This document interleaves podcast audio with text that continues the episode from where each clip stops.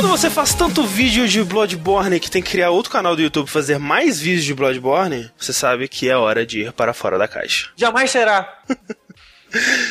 Eu sou o André Campos e estou aproximadamente 18 horas sem morrer para o Ludwig. Eu sou o Eduardo Sushi, eu estou há 30 minutos sem jogar Bloodborne. Eu sou o Caio Corraine e agora para uh, me manter dentro, com um pezinho dentro da caixa, mesmo quando eu estou fora dela, estou me, uh, me hidratando basicamente com Mountain Dew. Cara, cara. O Corraine virou realmente o papa, né, cara, do, do games. Sejam todos abençoados nessa porra. É, vai falar que sou salgadinha Doritos também, sou salgadinho favorito. Porra, eu adoro Porra, Doritos. Doritos é fantástico. então, gente, hoje estamos aqui sem o Rick, né? Nesse momento ele está viajando e nos fazendo inveja com fotos de muita alegria no Muita Telegram. alegria, pessoas, ah, pessoas reunidas na frente da praia. Todo cheio de, de felicidade, empolgação, e a gente olha pro lado aqui, tem só um quarto escuro, bagunça, os controles de videogame jogado, as formigas saindo do, do Wii U. e veja só, o Fora da Caixa é um programa que só existe graças ao nosso Patreon, né? Nosso projeto por onde nós viabilizamos financeiramente o jogabilidade como um todo, né? E, e programas como Fora da Caixa, com contribuições de pessoas como você que está nos ouvindo agora e como o nosso convidado de hoje. Seja muito bem-vindo, Lucas Nakai. Aí, pessoal, aqui quem fala é o Lucas Nakai, passarinho aí, membro do Jogabilidade Clube. E você percebe que precisa sair fora da caixa quando começa a imaginar os possíveis social links existentes no seu trabalho. Caraca, isso é verdade. Ó, aqui, ó, beleza de convidado que já vem com frase. Fantástico, eu já, já comecei a pensar nisso já também, cara, algumas vezes. Qual que seria a carta, qual que seria o arcana de certas pessoas, né? Mas sabe Cara. uma coisa que eu acho muito interessante? Quando eu tava no segundo grau, segundo, na minha opinião, o segundo grau é meio que uma, o núcleo principal de. É ali que você aprende com que a sociedade funciona. Porque tem as castas, né? Tem os nichos, tem as, cada um tem seu clubinho e tudo mais. E você vê ali as pessoas se dividindo por é, afinidade, interesses, ou, a, sei lá, preconceitos. Sim, Você muito. tudo, né? Tudo, tudo acontecendo de uma vez. E eu era o cara que eu tinha é, uma boa, um bom relacionamento com todas as castas, com todos os nichos da sala. Então eu era a única, a única pessoa que, ah, hoje eu vou sentar aqui, hoje eu vou sentar, sei lá, é, no lado direito, no lado esquerdo, na frente, no fundo, e eu me dava bem com todo mundo. Isso era muito interessante porque, no final das contas, eu não tinha personalidade.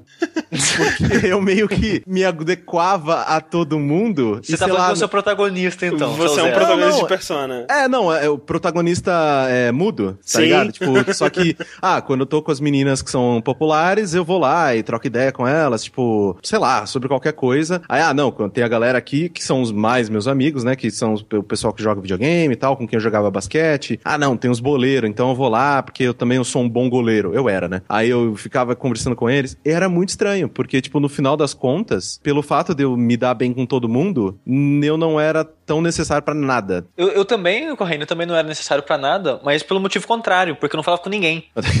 Caralho. Porque quando eu fui mudar de escola, né, do ensino fundament... fundamental, eu acho, né, pro ensino Aham, médio, aham. fiz- não sei se fizeram de propósito, eu acho que sim. Me tiraram que, que tipo, eu era de uma escola, minha turma inteira daquela escola antiga foi pra uma sala, tipo, primeiro colegial A. Hum, Me mandaram pro primeiro colegial B, o único que, que mandaram pra fora, sabe? Caralho, sacanagem. Isso aconteceu, é, um- é parecido comigo, mas foi minha culpa porque eu tomei pau na oitava série, né? Então aí tive que Não, é, eu, eu, eu refazer repeti. as minhas Gênio amizades. repetir de série.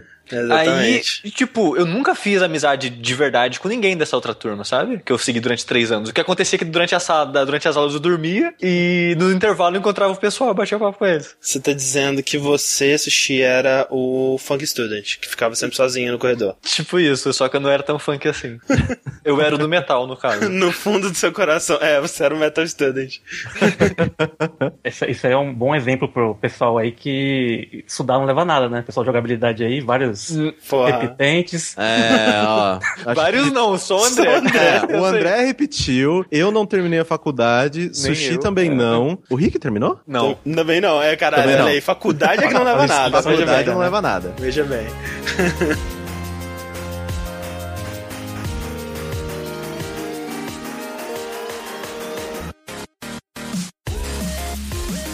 Não, mas falando nisso, né, de, de ligações sociais e de ser pop e, e tudo mais, né, ter, ter essa, esses grupinhos e tudo mais. O que eu vou falar hoje envolve um grupinho, olha só que coisa. Que é o. Eu vou falar do filme, mas também acabar falando um pouquinho da série Entourage. Entourage, ou como é que seja a pronúncia, porque não é uma palavra inglesa, né? Entourage. Entourage. Entourage. pra quem não sabe, né, é um termo que eles usam no- nos, nos Estados Unidos, imagino que são nos Estados Unidos, não sei, usam Aham. Pra definir né, um grupinho de pessoas que andam é, com um artista, né, com alguém, né. É tipo, se fossem fazer uma tradução em português, seria a patota. A patota, exatamente. E As nessa, pessoas, que o, as pessoas que o Neymar paga pra ir no jogo com ele. tipo isso. É tipo quando um, um- o, o Eminem vai receber um prêmio sobre alguma coisa e sobra mais 30 caras com ele, assim, no palco. Essa é a entourage do Eminem. E no caso, né, essa série e o filme Entourage é sobre um ator é, que tá começando ali em Hollywood e a Entourage são é, os três amigos de infância, é, quer dizer, um irmão e dois amigos de infância que ele levou com ele pra Hollywood e andam com ele, é, pra cima pra baixo com ele, né. E algum de vocês que já conheceu, ouviu falar da série, assistiu? Então, Sushi, eu já vi um episódio, tipo, solto, assim, uma vez que eu tava... Zapeando é, o canal. É, é, exato, zapeando o canal. E eu tava achando muito engraçado o episódio. Só que como eu não tinha relacionamento algum com nenhum daqueles personagens, Aham. eu fiquei com aquela, porra, eu, eu- um dia eu vou assistir isso aí, porque eu tô gostando do que eu tô vendo. Eu poderia estar me divertindo muito mais, Uhum. porque era um episódio que dava tudo errado, algum, algum assessor, não sei se era assessor, é, como que é o nome da- da- do cara que agenda suas, suas entrevistas? É o... É o seu agente? manager, né? Agente, Agente, manager, é, agente, Agente. manager e tal. É, o, o, o agente o marcou ele pra um... Ele, ele é foda. É, o agente marcou ele pra um. Acho que pra um teste meio bosta. Aí ele queria mandar alguém no lugar dele. Eu não lembro como que era o episódio. E aí, tava achando muito divertido. Só que eu falei, pô, ok. É uma série que eu assistiria se eu já conhecesse esses personagens É, é, ela, ela, ela tem muito disso, né? De, de você conhecer esse grupo, né? Que você, querendo ou não, você acaba sendo mais um do, do membro, né? Da, da, da patota do Vince, né? Uhum. Que a, a série, a graça dela era você acompanhar esse cotidiano de Hollywood. Eu conheço a série de nome, né? Inclusive eu, eu ia tentar ver o, o filme, só que aí eu dormi. Mas assim, é um, um- é uma temática, tanto a série quanto o filme, são de uma temática que me interessa muito, cara. E eu queria muito já ter assistido, né? E é uma série que certamente um dia eu vou assistir. É, o foda da série é que ela tem oito temporadas. Mas- O bom da série é que, tipo, sabe, da quinta em diante você não precisa ver mais, sabe? Ah, Porque a qualidade dá de ponta, sabe? Caralho. Mas é porque, assim, é, o que eu sei de Entourage é que, tipo, é, né, tentam mostrar essa, tipo, ah, como é que é a vida em Hollywood e tudo mais. E sempre tem pessoas, né, famosas, atores famosos participando e tudo mais. E eles criam coisas fake, né? Tipo, uma série fake por um diretor de verdade, ou um filme fake. Não tem umas paradas assim? É, a- a- a- essa relação eu acho muito engraçada. Mas assim, Sushi, antes da gente, da, da, da- gente ir nisso, só me corrija se eu estiver falando besteira. É produzido pelo Mark Wahlberg? E isso é muito louco, né, cara?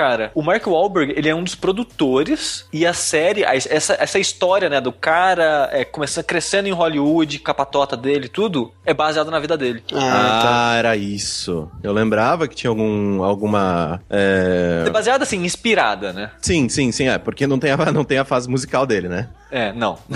não tem Mark Mark ali. E é engraçado que ele, é o- ele é o ator famoso que aparece no primeiro episódio, no piloto. Ele aparece no filme, né, em, um- em certo momento, com a patota dele. Então, ele, ele aparece em vários pontos chaves, assim. E, e é engraçado pensar, né, que é baseado, inspirado nele, assim, ele é produtor e tudo, né? Eu fiquei meio que surpreso quando eu descobri isso. Ele é um cara legal, ele é simpático. É, ele parece gente boa. Eu não sei, não- né, não sei. Voltando nesse negócio das, das pessoas famosas que aparecem. No filme, no filme aparece o Billy Bob Thornton, que é um ator famoso, né, conhecido. Você vê, você- tipo, você não sabe quem é ele, mas você vê a cara dele, você reconhece que você sabe ele, conhece de algum lugar, sabe? Uhum. E ele tá no filme fazendo outra pessoa, ele tá fazendo um personagem. Um cara lá que vai financiar ah, o, o filme que tá sendo produzido durante o filme. Sim. E o filho dele também é um ator é conhecido, né, como menino do sexto sentido, Aham. gordinho, dizia que ele tá hoje em dia. Sim, ele ficou gordinho. Aí do lado dele tá tipo o Mark Wahlberg, sabe? Sendo o Mark Wahlberg. Sim, Aí tá a. Jessica Alba sendo a Jessica Alba, sabe? Ele tem essa mistura muito louca de gente famosa sendo personagem e gente famosa sendo eles mesmos. Aham. Eu acho estranho isso, sabe? Ah, mas isso, é- isso é uma coisa bem comum até, né? Nesses seriados, assim, você vê, tipo, aquele Curb Your Enthusiasm do Larry David, ou então... a- Até aquele mesmo do... Extras. O Extras, ou então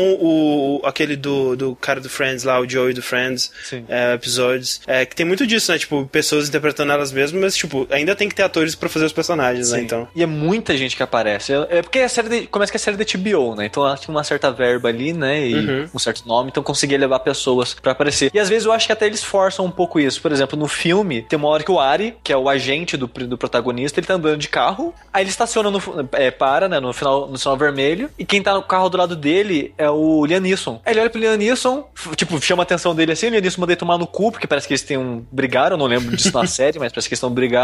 E o Neeson vai embora. E é isso, sabe? tipo, ele não, ele não precisava aparecer, mas apareceu durante um segundo pra mostrar o dedo do meio e ir embora. Sabe? Ah, não, tem um- isso aí umas não é- aparições assim que são. é, Porra, Não, mas Sushi, se você, se você tivesse o Liam Neeson por um minuto, você não ia colocar ele também no seu filme? Cara, eu ia, velho. Não, não. Se fosse usar o Liam Neeson do jeito que foi usado no Life Short, cara. Porra, aí, usava- sim. Aí sim, é verdade. Entendeu? Porque lá eles usam ele bem pra caralho. Mas aí que tá, isso é uma pergunta que eu tenho. Quando, por exemplo, no Life's Too Short, né, que aparece o Liam Neeson e o, o Johnny Depp e tal, e esses atores assim, é, e até no, no próprio Curb Enthusiasm e tal, e geralmente quando aparece um ator é, interpretando ele mesmo, né, é uma versão distorcida, tipo, engraçada, assim, como, tipo, tipo, vamos imaginar a pior pessoa de Hollywood possível e, e exagerar pra caralho, e você vai ser um escroto ator, apesar de que, tipo, na vida real talvez, né, seja bem diferente. O Entourage faz isso ou é, tipo, a Eu- pessoa real, assim, mesmo? Eu acho que faz um pouquinho, mas eu acho que ele é o mais próximo do real do, do que de- dessas outras séries, né? Porque é, as outras séries elas são muito mais cômicas que Entourage, na minha opinião. Que Entourage Aham. ele, ele é meio que um drama com comédia, tendendo a ser mais cômico do que trágico, porque no final ele é um conto de fada, porque tudo dá certo no final, cara.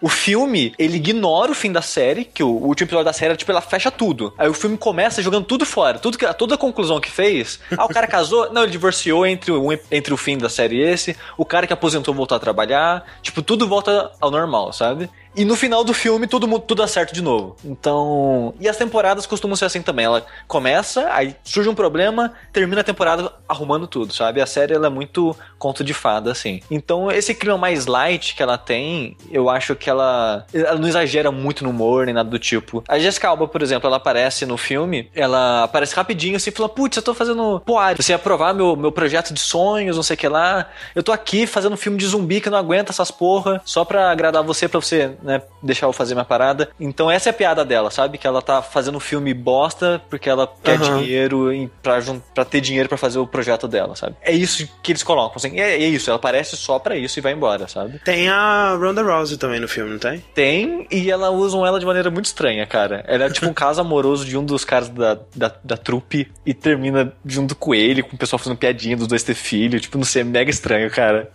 Eu não sei, cara. Eu achei que ficou mega estranha a participação dela. Que bizarro. A série, eu acho ela legal, apesar que assim, a vida de um ator de Hollywood, quando eu vejo essas paradas, tipo as festas com um milhão de pessoas e que eles não conhecem ninguém, e bebida e droga e putaria, não é um tipo de vida que, que eu acho interessante, sabe? Pra eu viver. Ah, sim. Mas, apesar de eu achar isso meio, meio tosco, esse tipo de vida assim, é, eu acho interessante acompanhar a vida desses caras nesse, nesse ambiente, sabe? Que nem o, o 007 eu comentei no, no, no passado. Tem algo interessante em ver aquele glamour, né, que o filme tem. Só que é diferente, né? Porque ele é todo mundo muito rico, mas todo mundo classudo, né? Como se fosse high society mesmo, né? Todo Sim. mundo fino e bem arrumado e não sei o que lá. Essa série é ao contrário, é todo mundo rico e todo mundo queimando dinheiro.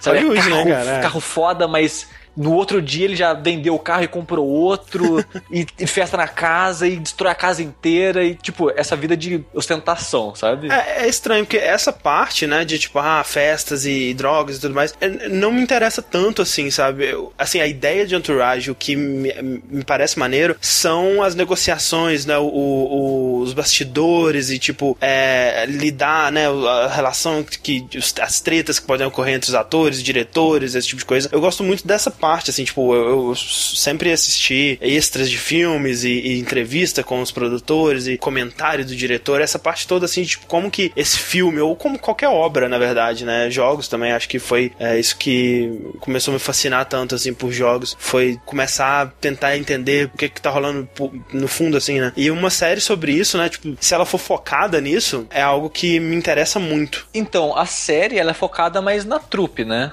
Aham. É, pois é, isso que me, é que me dá raiva, cara. É a mesma coisa com Mad Men, velho. Mad Men, porra, é uma série sobre publicidade nos anos, sei lá, que ano? Que, anos 60? Não 60. sei. É, mas não é, né? Tipo, é uma série sobre os dramas da vida da- da- dessas pessoas, não é sobre a publicidade em si. Então, eu os, me os decepcionei bastidores, tanto, assim, sabe? que se, se for por isso, você não vai gostar da série, sabe? Sim. Vai com essa expectativa. Porque você vai ver uma hora ou outra, porque é que nem o, o protagonista, o Vince, ele começa porque ele acabou de estourar no primeiro filme dele. Aí ele, ah não, agora eu quero fazer uma coisa séria, sabe? Ele tentando fazer um filme sério, independente.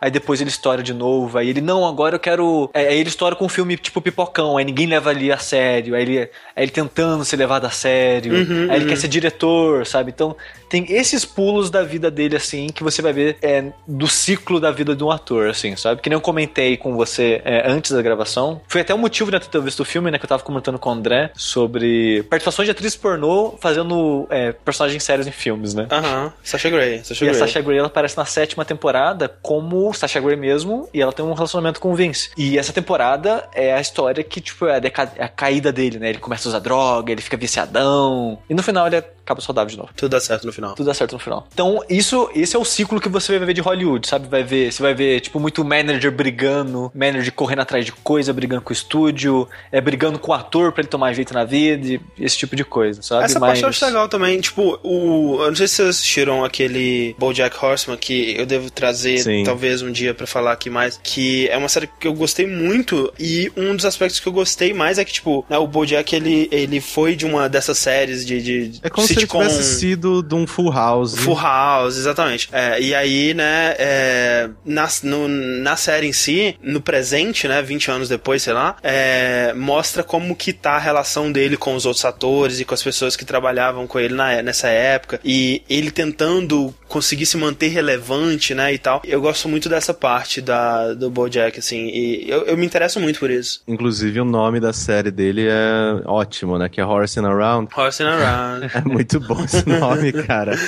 Mas, mas a série, ela que eu não comentei, ela foca muito mais na, na trupe, né? Você vai ter essa linha principal do, da temporada, só que a história vai ser, tipo, o dia a dia dele, sabe? Aham. Ah, o, o irmão dele, que é, tipo, um ator de uma série B, que só. Que, tipo, o irmão dele é aquele cara que só consegue papel de. Só consegue papel de figurante, sabe? E essa é a tristeza dele, que ele é um péssimo ator. Aí tem. to- Vai ter essa linha do drama dele de que ele é um péssimo ator tentando conseguir alguma coisa. Aí ele consegue um papel e troca. Ele foi tão ruim no filme que trocam ele pra um personagem digital, sabe? Aí tem um outro cara que ele. Cada um tem, tem a sua traminha, assim, sabe? E, e cada um, cada episódio eles pegam uma mulher Mas assim, e Sushi, festas o- e gastação que nem eu comentei. Então, o- os personagens, eles, você sente que os personagens são legais o suficiente pra sustentar a série? então, eu acho que essa é a graça da série, acaba sendo a graça da série pra mim, só porque a dinâmica entre o grupo, sabe? Tem o personagem que é chato, que é o I, mas acho que esse é o papel dele, sabe? É ele ser chato, ele ser sempre o certinho, tentando puxar o, corrigir os outros e encher o saco deles e por aí vai, sabe? E eu acho que essa dinâmica deles que é interessante, principalmente com um manager do, do protagonista do Vince, que é o Eric Gold, cara, o Ari. Ele é muito bom, cara. Ele é muito bom. Ele é muito bom. Ele É faz algum a série, ator sabe? conhecido, assim? Olha, Ah, qual que é o nome do ator? Ele é- não é muito, não. Ah, sim, é o Jeremy Piven. eu não conheço. Cara, ele sempre faz uns papéis meio secundários, só que eu gosto muito dele.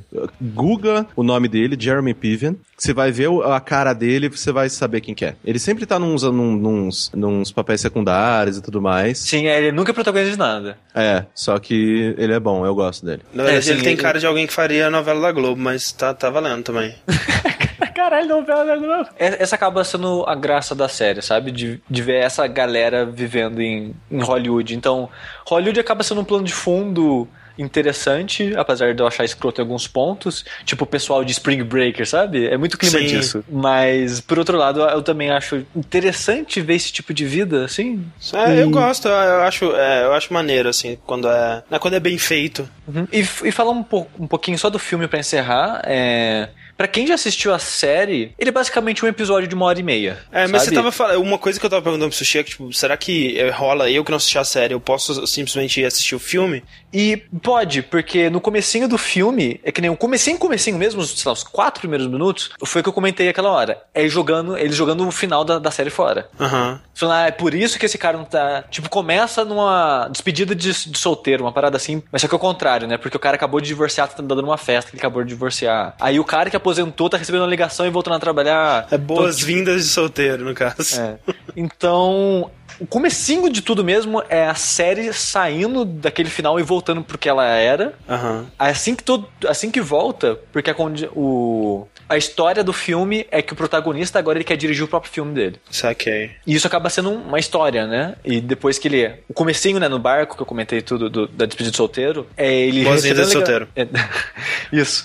É, ele recebendo a ligação e falando, não, eu vou particip- quero participar do filme e tudo, mas eu tenho que dirigir ele. Uhum. Aí disso corta pra tipo um é, true e true reality show, sabe? Sei, sei. Esqueci o nome da- do programa, mas, tipo, contando a vida dos famosos, assim, que é um cara entrevistando as pessoas em volta dele e contando a história das pessoas em volta dele. Então Aham. meio que resume é a série, sabe? De certa Saquei. maneira. Fala, tipo, ah, tem esse cara que é da trupe dele e ele surgiu disso, esse cara surgiu disso, esse daquele, esse é o manager dele, esse é o ator, sabe? Tipo, o, o reality show lá, o programa, conta a história de todos os personagens principais, assim, em três minutos e deixa você preparado. Você É um sabe, ah, tá, resumão, então. é, Sim, eu sei sim. quem que é esse cara e tudo mais, e você já fica é, clima da, da- do filme. É, É. Essa, essa é uma série que você assistiria, Lucas? Então, assim, escutando o Sushi falar sobre o filme e a série, não sei se é uma série que me pegaria, não, viu? Aham. Assim, a, a princípio, né? Eu teria que ver um capítulo, um episódio, pra ver se me pega. Mas mais pelo lado da. por causa da comédia, por causa do, do tema, do glamour, É, essa eu coisa de acho por causa festa, do, assim. do tema, do,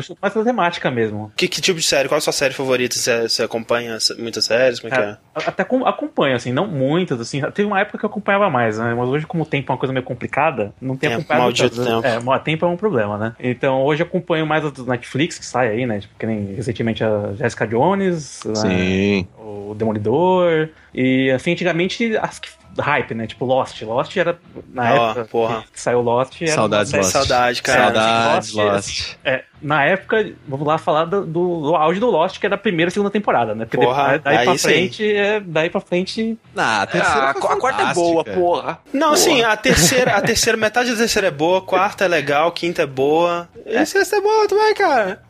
assim, mas, é- mas sim, não, peraí, mas não, excelente é a primeira e a segunda, eu Não, concordo. tá, peraí, vamos, vamos, fazer um- vamos fazer só uma votação aqui. André, você gostou do final? Sim. Sushi, você gostou do final? Sim. Lucas, você gostou do final? Não, Defeito Juiz não. então você é a minoria, porque eu também gostei. Oxe. Cara, cara, a gente conseguiu juntar três pessoas no mesmo É, é tipo, a maioria das pessoas não gostam do final, né? Então, Não, não, assim, não, não, não, não, não. Estatisticamente, 75% das pessoas gostam do final. Exatamente, acabamos de Sério? concluir isso aqui. É, a gente concluiu isso aqui não, nesse grupo. Ah, né? não, sim, sim, Ah, tá. ok, ok, ok, ok. Não, mas, assim, ah, é porque eu, eu gostava de Lost muito mais pela mit- mitologia Aham, do mundo é. do Lost, os mistérios, do que, assim, eu gostava também da, da relação dos personagens, né, do drama, da, nos flashbacks, go- assim, porque isso são, são os, dois pilares da série, né, Sim. um é, é os- é a relação dos personagens, né, a história e tal, e, o, a, e a ilha, a mitologia, mistério, fu, monstro de fumaça e tudo mais, mas eu gostava mais dessa, dessa outra parte, entendeu? Sim. E aí o final, ele é pra quem gosta mais da primeira parte da, da- dos personagens, né? Assim, ele, meio que joga fora essa mitologia, assim, né? De certa Sim. forma, assim, né? Ficou assim, é, o lance eu também fiquei um pouco decepcionado, né, com a, a- falta de respostas, né, digamos assim. Mas é aquela coisa que, tipo, já tava muito claro, acho que, sei lá, desde o começo da quinta temporada, cara, não tinha nenhuma condição deles responderem. Ah, não, sim, na quinta temporada eu já, já, já tinha visto, já, na quarta ainda eu tava acreditando, sabe, os, os believers, que a gente Sim, falava, sim. assim, believers do Lost, assim. Na quarta ainda era, era um believer, ainda falando, puta, essa série vai ser foda, vai acabar foda, e tenho que acreditar. Aí quando acabou a quinta, eu já fiquei, puta, não, não tem como mais. Mas, mas é que assim, cara, eu- sinto que, tipo assim, eu, eu entendo perfeitamente quem não gosta do final de Lost e tal, mas pra mim, cara, eu, eu, eu, eu não consigo pensar é, em nenhuma série que tentou é, responder mistérios do, do tipo de Lost, assim, que não foi decepcionante, assim, sabe? É, eu acho que se eles tivessem tentado responder cada uma dessas coisas, passando uma lista assim de supermercado, vamos responder cada uma dessas coisas, eu acho que teria sido mais decepcionante. Tipo assim, não teria ficado nenhuma magia, sabe? Hoje eu ainda penso em Lost, eu ainda penso nas questões que ele levantou, justamente porque ainda tem a magia, né? E quando você responde como funciona a magia, ela deixa de ser magia. Então. Pra mim foi, foi ok. É, eu, eu, eu acho assim que é difícil, é difícil mesmo. É, assim, tem uma série que tenha mistérios, responda tudo. Mas acho que o problema do Lost, que assim, pra mim, o principal problema é como ela fez muito sucesso, assim, acho que foi até um sucesso meio inesperado pra Foi, série. total, é. Você vê que na terceira temporada tem muito a cara disso. Que você vê que os produtores fizeram aqueles mistérios no começo e no meio eles falam, putz, agora que eu não esperava fazer esse sucesso todo. E agora a galera vai querer que eu faça um monte de temporada. O que É, eles, fazer? eles, le- eles sabiam as perguntas, mas nem tinham pensado ainda nas respostas, não, o né? negócio é que cada temporada era um grupo de roteiristas. Exato. O cara que fez os números na segunda, na terceira temporada já não tava mais na série. E isso foi acontecendo com vários mistérios. O cara que criava o mistério não tava mais na série daqui a pouco. É, É, o, pró- o próprio J.J. Abrams, né, que foi quem fez o conceito original, digamos, ele é, participou praticamente só do piloto, né? Então, do piloto, é. Basicamente do piloto. Então é foda isso. Inclusive, que piloto, hein? opa, melhor Até piloto. hoje, cara. Eu acho que é o melhor Até piloto hoje, de você série. assiste ao melhor primeiro episódio de série da história, cara. Mano, o, o começo da segunda temporada, cara. O que é o começo da segunda temporada? É, é incrível. é E assim, eu não sei de vocês, é, eu acompanhei, eu comecei a acompanhar, tipo, sei lá, no quarto episódio da primeira temporada, quando tava passando, assim, em 2004 mesmo. E eu acompanhei, né? Foi a primeira série que eu baixei na internet, baixava todo, todo, né, toda semana lá os 350 megas de episódio, demorava pra caralho. E quando acabou a primeira temporada, eu tive que esperar um ano, cara, até a próxima. E, tipo, foi, cara, foi uma tortura, velho. Foi talvez a coisa mais torturante que eu já tive que esperar, assim, de entretenimento. e, cara, o começo, da... eu não sei se vocês lembram, né, que começa Hum. com... É, na- na- Sim, na- não, tem como esquecer aquilo. com o Desmond, na Desmond na escotilha. E você não sabe o que tá acontecendo, porque a, a primeira temporada ela termina com o Loki abrindo, né, a, a, a escotilha É. e olhando lá dentro, né? E a segunda começa com um cara, tipo, de boaças, ouvindo uma música. Fazendo e- a barba. e né? Fazendo a barba, né? Tipo, acordando, fazendo café da manhã e tal. E aí a câmera vai afastando e começa a tocar a música do Lost.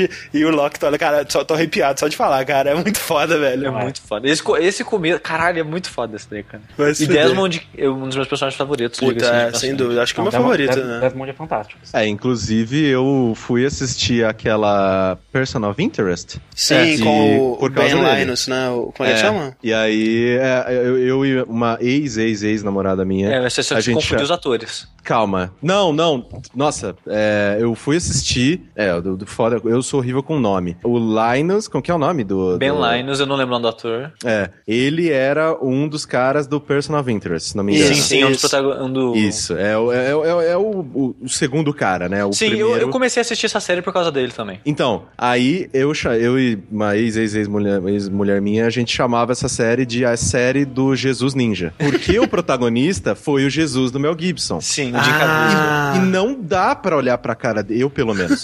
Eu olho pra cara dele e falo, ok, Jesus. e cima, aí é pra é absurdo, porque na, na porra da série, da, da Person of Interest, ele é um ninja. Ele, ele, ele é tipo, é, ele é o Jason Bourne. Tipo, ele mata todo mundo, a porrada e é mó super Bom, rápido mas só que as pessoas são feitas de areia, né? Eu achei isso engraçado. É. Porque a série, ela, ela é violenta até certo ponto, sabe? Mas- E esse cara, ele nunca mata ninguém, na verdade. Ele só atira nas pernas. É. Porque ele tem um código de honra dele. Mas ele atira em muitas pernas. Muitas.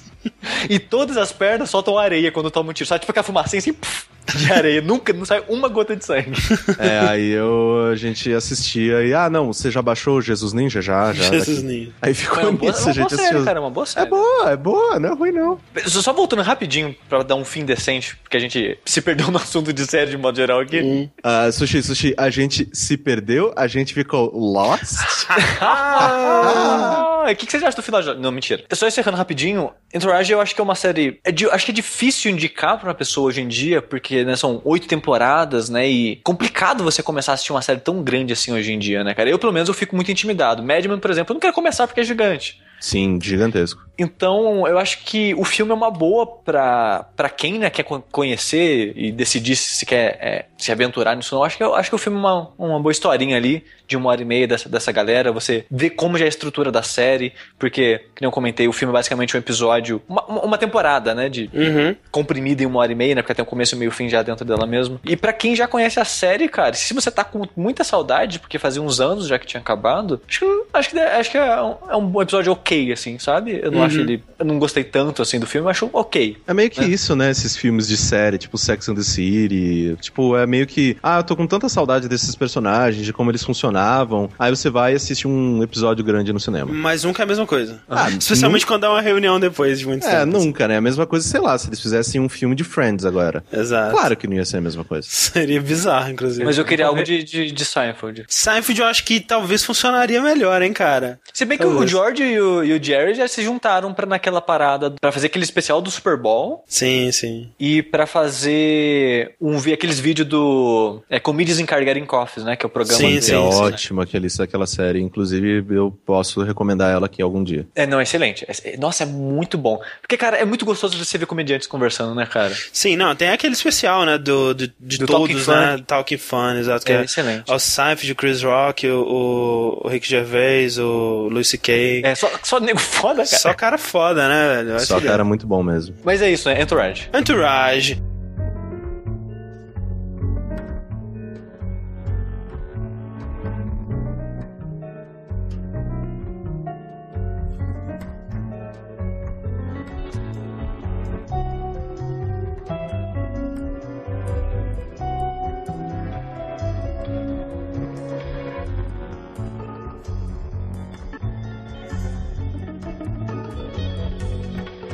E a gente, né, na nossa perdidinha ali por Lost e outras séries, o Lucas citou uma série que eu tava assistindo, né, que eu, ela foi liberada é, ao mundo aí, no- naquele formato de Netflix, né, que solta a temporada inteira de uma vez. Inclusive, antes da gente começar a discussão per se sobre Jessica Jones, André é, e todos vocês, vocês gostam desse esquema de tipo, Hum, não. toma aqui a série toda pra Eu- você e eu você assiste no teu, no teu tempo? Ah, eu, eu gosto, eu gosto. Eu não gosto, eu gosto. Eu É só gosto de. um só. Não, mas eu gosto de, de, de assistir um, ter é, né, a descompressão daquele episódio Mas você pela pode ter internet. isso ainda. Não, pela internet, né? Todo mundo discutindo aquele episódio, e eu conversando com as pessoas sobre o episódio e tudo mais. É, isso não é impossível, né? Porque você não pode. Você só pode conversar sobre a série com alguém se, se as pessoas já acabaram, geralmente, né? a menos que você tenha, esteja muito sincronizado. Ah, mas eu, eu- pelo que eu vi do Twitter, todo mundo acabou em dois dias. não, justamente, isso que É. me, me incomoda, por exemplo, porque eu não consigo acabar em dois dias, entendeu? É, e então eu tenho que evitar spoiler. Eu tomei spoiler.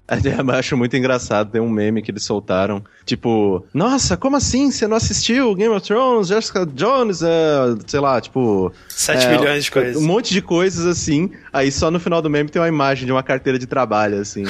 é, seu imbecil, claro que eu não assisti tudo isso, porque eu trabalho, porra. Pra mim, tipo assim, eu até tenho, se, eu- se eu quiser, né, é, realmente devotar, sei lá, quantas horas que seriam necessárias, 12 horas, vamos dizer. Não, as né, 15, mais, umas as 13 13 horas, horas, é, menos. 13 horas pelo menos, pra assistir num dia só, provavelmente eu conseguiria, atrasaria muitas coisas que eu tenho que fazer, mas o problema é que pra mim eu não, não tiro prazer disso, sabe? Eu, eu prefiro assistir um, dois episódios no máximo, assim, de, de por vez e... Eu, eu, eu consigo me afundar, cara. Tipo, Ah. a primeira temporada do Orange is the New Black eu acho que nos dois dias.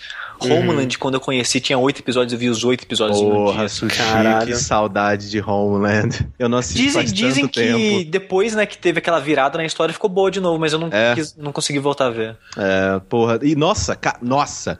Cara, é, Sushi, não sei se você lembra. Lembra daquela Alcatraz? Nu- Eu nunca assisti. Que, tipo, quando saiu o primeiro- os primeiros dois, três episódios, os caras estavam falando, nossa, novo Lost, vai ser incrível, não sei o que. Sempre foi, é o novo tipo, Lost. Foi cancelado, sei lá, na segunda, terceira temporada. Toda série que recebeu esse título de novo Lost, tirando falar. Fringe, deu merda. É. É, mas você curte esse formato, Lucas? Olha, eu curto, mas assim, você falando agora esses, os pontos negativos, eu não sei também se eu curto. Acho que, sei lá. Ah, que- não, tem seus lados positivos, claro, porque, sabe, né? sabe, É sabe legal. por quê? Porque eu lembrei agora, você falando desse formato, eu pensei que poderia ser igual a série do Sol, né? E eu gostei do formato do Sol, exa- porque, é, porque foi gostei. saindo, lançaram, né, junto ali, aí você podia, quem não podia É assistir tudo de uma vez, depois quando saiu tudo assistiu no- quando que bem entendeu. Então, sei lá, acho que... É, mas o Better Call Saul foi assim porque, né? Ele tava ela na TV também. junto com os Estados Unidos, É. né? Exato. E de- Mas- junto assim, é que a série ela não é da Netflix, né? Ela só tava Sim. distribuindo no Brasil. Então, né, tava tendo esse esquema que ela tinha que esperar passar lá pra soltar aqui. Então tava soltando toda semana, né? É, eu prefiro, cara. Eu, eu gosto, né, de, tipo, ler é, é, pessoas que eu acompanho aí no AV Club ou, ou outros, outros blogs, né, de reviews, assim. E, e tudo bem, né, depois que eu acabo, né, eu posso ir, que tem muita gente que ainda, mesmo tendo é, sido lançado é, todos os episódios de uma vez, ainda faz review episódio por episódio. Mas aí, tipo, porra, fica muito acumulado, sabe? É muito conteúdo pra consumir depois. Eu gosto de pedacinho, pedacinho. Mesma coisa com jogos, né? Eu gosto dos jogos episódicos, é, acompanhar eles à medida que eles vão saindo. É, isso é muito louco, assim, porque depois do. uh, Porque, né, que a gente tá discutindo esses pontos positivos e pontos negativos. Por exemplo, o, a primeira temporada do Walking Dead, eu joguei o primeiro episódio, aí eu achei, puta, animal, incrível, meu Deus do céu, isso aqui é absurdo. E aí eu fui jogando episódio por episódio, né? Tipo, quando saía eu jogava. Só que aí, no final, eu tava. eh, Tipo, a, a angústia de um episódio pro outro, ao mesmo tempo que ela é mó legal, porque você vê que aquilo tá mexendo com você, você fala, porra, tô com vontade de jogar, quando sai próximo tal, não sei o que tem. Só que a angústia me era tão dan... tipo, tão, tão danosa, tão ruim, eu ficava, tipo, puto, assim, tipo, ela entrava no Twitter da Telltale, e aí? E aí? E aí? E aí? E aí? e, tipo, eu falei, não, eu acho que talvez eu não, não seja o público pra isso, tá ligado? Sim. Aí, tanto que nos, nos outros jogos episódicos que eu fui jogar depois, eu tô jogando, eu tô esperando sair tudo. Fiz isso com Life Strange, fiz, isso, né? Vou fazer isso com, sei Uhum. lá, com Minecraft, né? O Tales of Minecraft. É Tales of Minecraft? Não. É, Minecraft Story Mode. isso. Aham. É Tales of Borderlands, que é o Tales. Sim. É, aí, isso aqui eu não vou jogar porque foda-se Gearbox. Mas, é, eu meio que agora eu tô nessas de, não, vou esperar sair tudo pra jogar de uma vez, porque eu sou muito ansioso. Então, quando né, a gente tá falando desse negócio, tipo, ah, não, é, quando sai a série toda de uma vez. O Demolidor, eu consumi ainda assim espaçado, mas era no meu tempo. Era tipo, três episódios hoje, aí mais dois, três dias depois, aí mais três num final de semana. Tipo, era meio que eu escolhia quando eu ia assistir. Porque eu não sou muito de discutir séries, sabe? Tipo, Uhum. acho que isso funciona comigo só com Lost ou, ou séries que tem mistérios e tem, sei lá, uns cliffhanger muito forte e tal. Ah, Game of Thrones, por exemplo, é uma que, tipo, eu, quando, Thrones sai, dá. quando sai o episódio, eu leio tudo sobre o episódio, eu vejo, eu escuto podcast sobre o episódio, tipo, né, tem É, todo eu- uma- um ritual, assim. Eu, Eu não chego nem perto disso, eu assisto e fico de boa, cara. Eu acho que depende do tipo de, de série, né? Aham, sem Conteúdo. Às vezes tem uns que é melhor que seja sair assim espaçado e outros é melhor que sair tudo junto. Acho que depende também do, do Sim. tipo de história. Sim, sim. Ah, tem, tem esse lado positivo. Eu não, eu não, não acho ruim, necessariamente ruim. Eu terminar o episódio e, puta caralho, o que vai acontecer no próximo? E tem o próximo ali também. É ok. É, mas É. Eu, eu, eu- eu sinto que, por exemplo, tipo, séries tipo Game of Thrones funciona muito bem esse negócio de um por semana. Por quê? Porque toda aquela semana vai ser as pessoas falando, nossa, aquilo ali, nossa, aconteceu não sei o que. Eu nunca assisti Game of Thrones, de- desculpa, então, né? Que absurdo. Mas. Pô, você não é... viu que tal pessoa morreu, cara? Ah, né? Todo mundo morre. Já sabe porra. todos os spoilers. É, ah, porque não, o o, Twitter spoiler não é deixa, que né? na temporada atual já trocou todos os personagens da série inteira. É, não tem mais ninguém da primeira temporada, basicamente. Aí, é, mas Game of Thrones funciona. Mas, por exemplo, uma série de comédia, eu adoraria que tivessem todos ali. Sim. Sei lá, tipo um How I Met Your Mother, por exemplo. Se eles lançassem, plá, um blocão assim. Você diria que um Arrested Development, in Development Exatamente. Ah, mas é, é. Funciona gente. muito bem. né, cara? Que série, Que cara. série. Que série, velho. Cara, como eu amo aqueles personagens, cara. Eu amo todos eles, Tem o. André lá, né, cara? Tem, tem o, o Tobias. Tobias. Caraca, eu me identifico muito com o Tobias Sushi, você não tem noção, cara. É muito bom, velho. Mas, enfim, é... Enfim, Voltando então para Jessica Jones, é a segunda série da Marvel, né, lançada pela Netflix aí, produzida pela Netflix. A primeira foi o Demolidor, né, que Muito boa. Que demoliu muito corações, boa. né? É, é a minha coisa favorita da Marvel, né, nessa nessa fase, é, de Ma- Marvel de modo geral, porque eu não sou muito fã de quadrinhos e, e, né, eu acho a me- melhor que os filmes e, e essas coisas todas. ah, eu ainda. Guardiões da Galáxia ainda tá no topo. É, Guardiões da Galáxia é muito bom, mas eu gostei mais ainda do, do Demolidor. É, tô, É, tô, tendo- tô com o André nessa. e aí, né, assim, eu, eu, quando fui assistir o Demolidor, eu não tinha expectativa de nada, né? Eu comecei a assistir, depois de ver, assim, o pessoal falando, nossa, tá muito bom, hein, e tal. Eu, ah, vamos ver isso aí, Eu então. acho que isso é parte do sucesso dele, sabe? É verdade. Porque, hum, cara, ninguém foi achando que isso ia ser bom, cara. Pois ninguém. é, pois Tipo, é. De cara, no começo, né? Porque depois que estourou, as pessoas já, meio- já sabiam, sim, né? sim. E eu acho que parte porque é impossível você não comparar Jessica Jones com ele depois, Ah, é? sabe? Porque o que, eu, tudo, o que eu vi no Twitter, assim, do pessoal falando era: cara, Jessica Jones é muito legal, mas não é demolidor. É, eu acho Sabe? que essa é a minha opinião. Então, acabou, gente. Vamos pro próximo. pa- Sabe? Então, como agora que as pessoas têm algo a esperar, sabe? Tem tipo meio que algo pra Sim. comparar, um nível, né, a ser batido. As pessoas falam: não, é legal, mas né. Não, mas assim, eu, eu, é, sou um completo ignorante de quadrinhos e tudo mais. Eu não Ninguém conhecia. conhece a Jessica Jones. tá É, bom. eu, eu não sabia quem era essa personagem, cara. Tipo assim, a minha, a minha experiência com o Luke Cage era dele ter aparecido no jogo do Spider-Man Web of Shadows, sabe? É verdade. Se você não conhece quem é ele, você vai saber quem é a esposa dele? Pois é, não, eu não tinha a menor ideia. Então, assim, e isso pra mim é, é, é interessante, sabe? É, é que nem, acho que também muito pouca gente conhecia Homem de Ferro e tal, e foi uma experiência maneira saber quem era esse personagem, né? Pô, quando pô, era fãzão do Homem de. Ferro desde o Marvel vs Capcom, cara. Ele era bonzão. Porra. Pô, ele era muito Agora bom mesmo. era conhecido. Pros, pros gamers, ele aparecia bastante. Né? Sim, é verdade. Já Jessica Mas- Jones. Jessica Jones realmente não, não tinha muito. Ela não tem Mas- nem quadrinho, cara, coitada. Ela teve, mas curtíssimos, há muitos anos atrás. E ela sempre foi, de- ela sempre foi de personagem mega pequena, sabe? Sim, eu acho interessante, assim, e, né, é, é muito maneiro, tava vendo um artigo sobre isso, que, tipo, antes de Jessica Jones e Supergirl, né, a última série de super-heróis com personagens femininos que tinha tido era aquela é, Birds of Prey, né, que era a pa- paradinha da... Que DC. tipo, Mulher Gato é, e Bat- umas outras. Batgirl, né? E umas paradinhas assim. Que durou pouquíssimo, né? Parece que era bem ruim. É, eu não cheguei a assistir, mas foi cancelada bem cedo. E antes disso, tinha sido Mulher Maravilha, né, cara? Mulher Maravilha que andava de patins e dava aquelas rodadinhas com. E subia e pulava prédios. Pulando Sim. verdade, exatamente. Então, cara, o fato de que, tipo, tem duas séries, né, protagonizadas por super-heroínas mulheres é. E fazendo sucesso, E cara. fazendo sucesso, né, sendo bem recebidos, é uma coisa de louco, assim. Eu gosto muito do. Né, de como é abordado essa. Né, o foco da história do Jessica Jones, porque ela é uma. Ela tem superpoderes. É, super força e tal. É, só que, tipo assim, não faz falta nenhuma na série.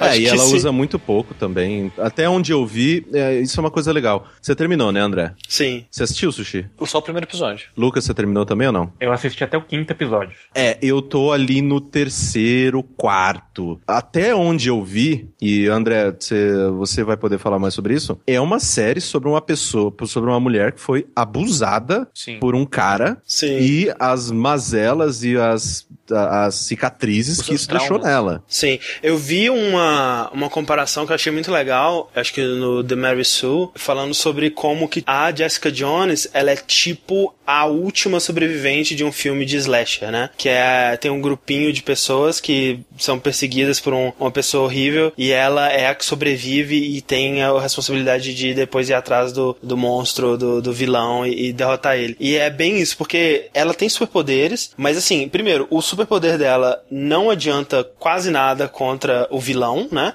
Que é super força, e o vilão, no caso, ele tem é, poder de controlar a mente. E segundo que eu, eu não, não sei se era esse o objetivo, mas é um superpoder muito mal aproveitado. Realmente, se ela não tivesse superpoder, talvez eu acharia a série até mais interessante. Porque, assim como o Demolidor é entre aspas, é uma série de herói, mas ao mesmo tempo é uma série de advogado, a Jessica Jones, ela é mais uma série de drama barra mistério, barra, né, tipo, investigação, né, de, de- Sim, sim. Ele- eles têm pitadas. Eu, eu só vi o primeiro episódio que eu comentei, mas eles brincam com a ideia de ser no ar várias vezes. Porque Aham. o tema da abertura começa com uma pegada de tema de música no ar. Sim, sim. Aí muda pra uma música mais, é, mais modernosa e fecha com uma pegada no ar de novo. sim. Na série, de tempos em tempos, quando ela tá sendo um detetive, ela tá descobrindo coisas, toca aquele saxinho de no ar, sabe? Total. Não, o apartamento dela, né, que é o escritório, tem a, a, né, aquela portinha com vidro e ela tem aquela mesa de costas pra janela e a janela com a veneziana, né, e tal. Mas, e- mas ele só brinca com a ideia. Eu nunca Sim. sinto que eles vão ao fundo o suficiente, sabe? Eles têm elementos, né? E parte do, né, da progressão da série é a Jessica Jones, que trabalha como uma detetive particular, né? Ela fala que, tipo, ah, meu trabalho é basicamente perseguir as pessoas e tirar foto delas transando pra incriminar quem mandou eu procurar isso, né? Pra incriminar traições, esse tipo de coisa. E mostra um, um pouco disso, né? Dela tentando ir atrás pra fazer uns trabalhos sujos pra advogada que, que geralmente dá trabalho pra ela, que é, a, que é a Trinity, que é a Carrie Ann Moss, exato. Que mulher, que mulher. Meu Deus. E daí, né, é, de- dessa trama, é, dessas tramas secundárias, né, as coisas vão se envolvendo e misturando com a trama principal, que é ela encontrando essa pessoa do passado dela, que é o Kilgore, que é um, né, também um, um vilão que eu não, não conhecia da Marvel aí. É, vai contando, né, sobre como que, o que aconteceu entre eles. Putz, ela tem, né, é, é o, é o PTSD, né, o estresse pós-traumático lá de uma situação fodida que ela passou, que ela passou um tempasso sob o controle, né, sendo dominada mentalmente por ele, fazendo tudo que ele mandava e tal, porque o Kilgore, ele é, tipo, apaixonado, né, obcecado pela Jessica, e ela, né, eventualmente conseguiu se libertar dele, e ela achava que ele tinha morrido e agora tá voltando, ele tá, em- tá, tá aparecendo por aí, e ela tá percebendo que ele não morreu e que ela tem que... Ela tá notando coisas que ele geralmente fazia com ela acontecendo com outras pessoas. Exato, e aí ela vai investigar isso e tentar descobrir onde ele tá e o que ela pode fazer pra impedir ele de, de, de continuar a fazer mal a outras pessoas. e Eu, tal, eu né? acho interessante que quando as cenas que ela tem um- os tipo uns flashes assim do Sim, não é legal pra ela, óbvio, mas visualmente eu acho legal a série. É muito sabe? maneiro, é. Porque ela começa a ficar meio que neon, né, as paradas. É, fica roxo, né? Porque o Fica lance roxo. desse esse, esse personagem, né? O nome dele é, é Kilgore, alguma coisa, alguma coisa Kilgore na, Kill- na Kilgrave. série. Que- é, Kill- eu tô, caralho, eu tô falando Kilgore o tempo todo, né, cara? Que- Eu, tava falando isso, eu tava pensando, isso não tá certo, cara. Caralho, Kilgore. Killgrave. Caralho, tu corta tudo aí, né? Killgrave, Killgrave, Killgrave. Cara, quem que é Kilgore? Não sei. Sei, cara. Mas enfim, o nome dele é Killgrave, né? O, o, o vilão. E o nome de vilão dele é o Homem Roxo, né? É, The Purple Man. Porque ele é roxo. E aí, Ele é, ele é roxo. ele é roxo, a pele dele é roxa. E aí, o, pra, né, pra não trazer um cara com pele roxa pra um universo mais pé no chão que eles estão tentando criar, né? Eles colocam, tipo assim, ah, ele tá vestindo roxo. Ou quando ele aparece a cena, ela tá iluminada em roxo, né? E tal. Ah, tá, ok. Pensei que ele era roxo na série. Eu falei, ó, David Tennant, não lembro de ter visto ele roxo, Eu não, não. eu não vi nenhuma imagem dele roxo. Mas, cara, é- eu gosto muito é, da direção da série, né? Da, do, do jeito que eles conduzem, né? Uma história desse tipo. Assim como no, no, no Demolidor, né? Que tem aquela coisa mais pé no chão, mas sem perder também, né? a- aquela coisa fantástica de, tipo, porra, é um cara com superpoderes ou é uma mulher com, com habilidades especiais e tem pessoas com habilidades especiais nesse mundo, né? Ela logo encontra o Luke Cage, né? Que é o cara que tem a pele inquebrável, né? Sim, sim. E o Luke Cage, tipo, é, o, o pouquíssimo, né, que eu vi dele, eu já fiquei muito animado pra série dele. Ah, Cara, sim. Porque é um, esse é um ator, cara ó. muito bom. Ele é muito bom. Esse ator, ele é foda. Ele, ele, ele, é um, ele fez The Good Wife durante muitos anos. E o personagem que ele faz no The Good Wife, ele é o cara que te dava medo sem fazer nada.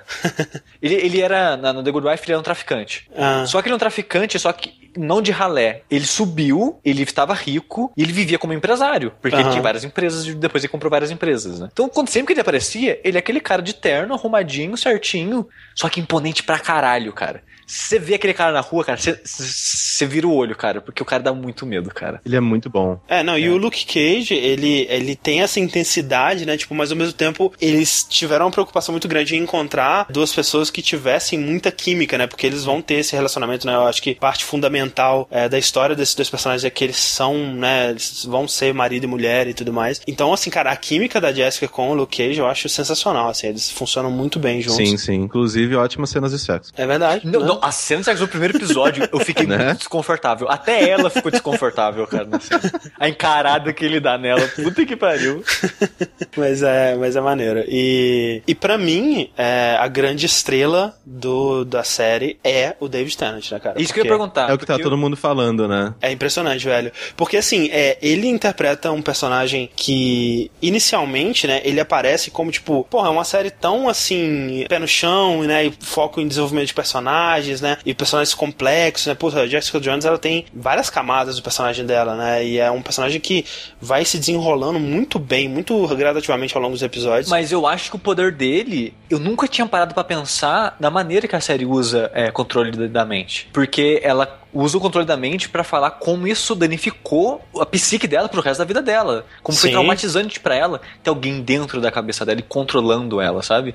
Eu nunca tinha parado pra pensar isso, sabe? De modo geral, em quadrinhos e coisas, sabe? E isso Era é o controle da muito mente pra explorado. pessoa, sabe? É. Que nem você falou, ah, o personagem pode parecer muito. Tipo, fo- a série tenta ser muito pé no chão e esse personagem parece que não encaixa nisso. Mas eu acho que eles conseguiram encaixar muito bem o poder dele nesse universo pé no chão, sabe? Sim, não, e o que eu acho que eles fazem muito, muito bem, e, e eu, é, parte disso é isso que o Sushi falou, que, tipo, o quanto, o quão assustador eles conseguem colocar esse poder dele, tipo... É. Não, É, nossa, é, no primeiro episódio eu fiquei aterrorizado. É, não, é assustador, cara. Ele, ele- eles constroem e, e, né, o personagem não aparece é, imediatamente, né? Demora muito tempo, demora mais tempo ainda pros dois se encontrarem e vai construindo esse terror, né? Tipo, caralho, se, se ele te vê, se você tá perto dele, porra, já perdeu, sabe? Fudeu, já tá, fudeu. já tá sendo dominado e isso não tem nada que você pode fazer. E você vai lembrar de tudo que você tá fazendo, né? Então, é, eles mostram é, vários, vários casos, né? é, de pessoas que sofreram com isso e o que, que isso fez com a vida delas. E eles conseguem deixar a parada como uma coisa muito assustadora, uma coisa que é tão fantástica, né? Cara, qual que seria a consequência disso no mundo real? Isso eles conseguem passar muito bem. Mas mais impressionante que isso pra mim foi que, tipo, quando ele aparece a primeira vez,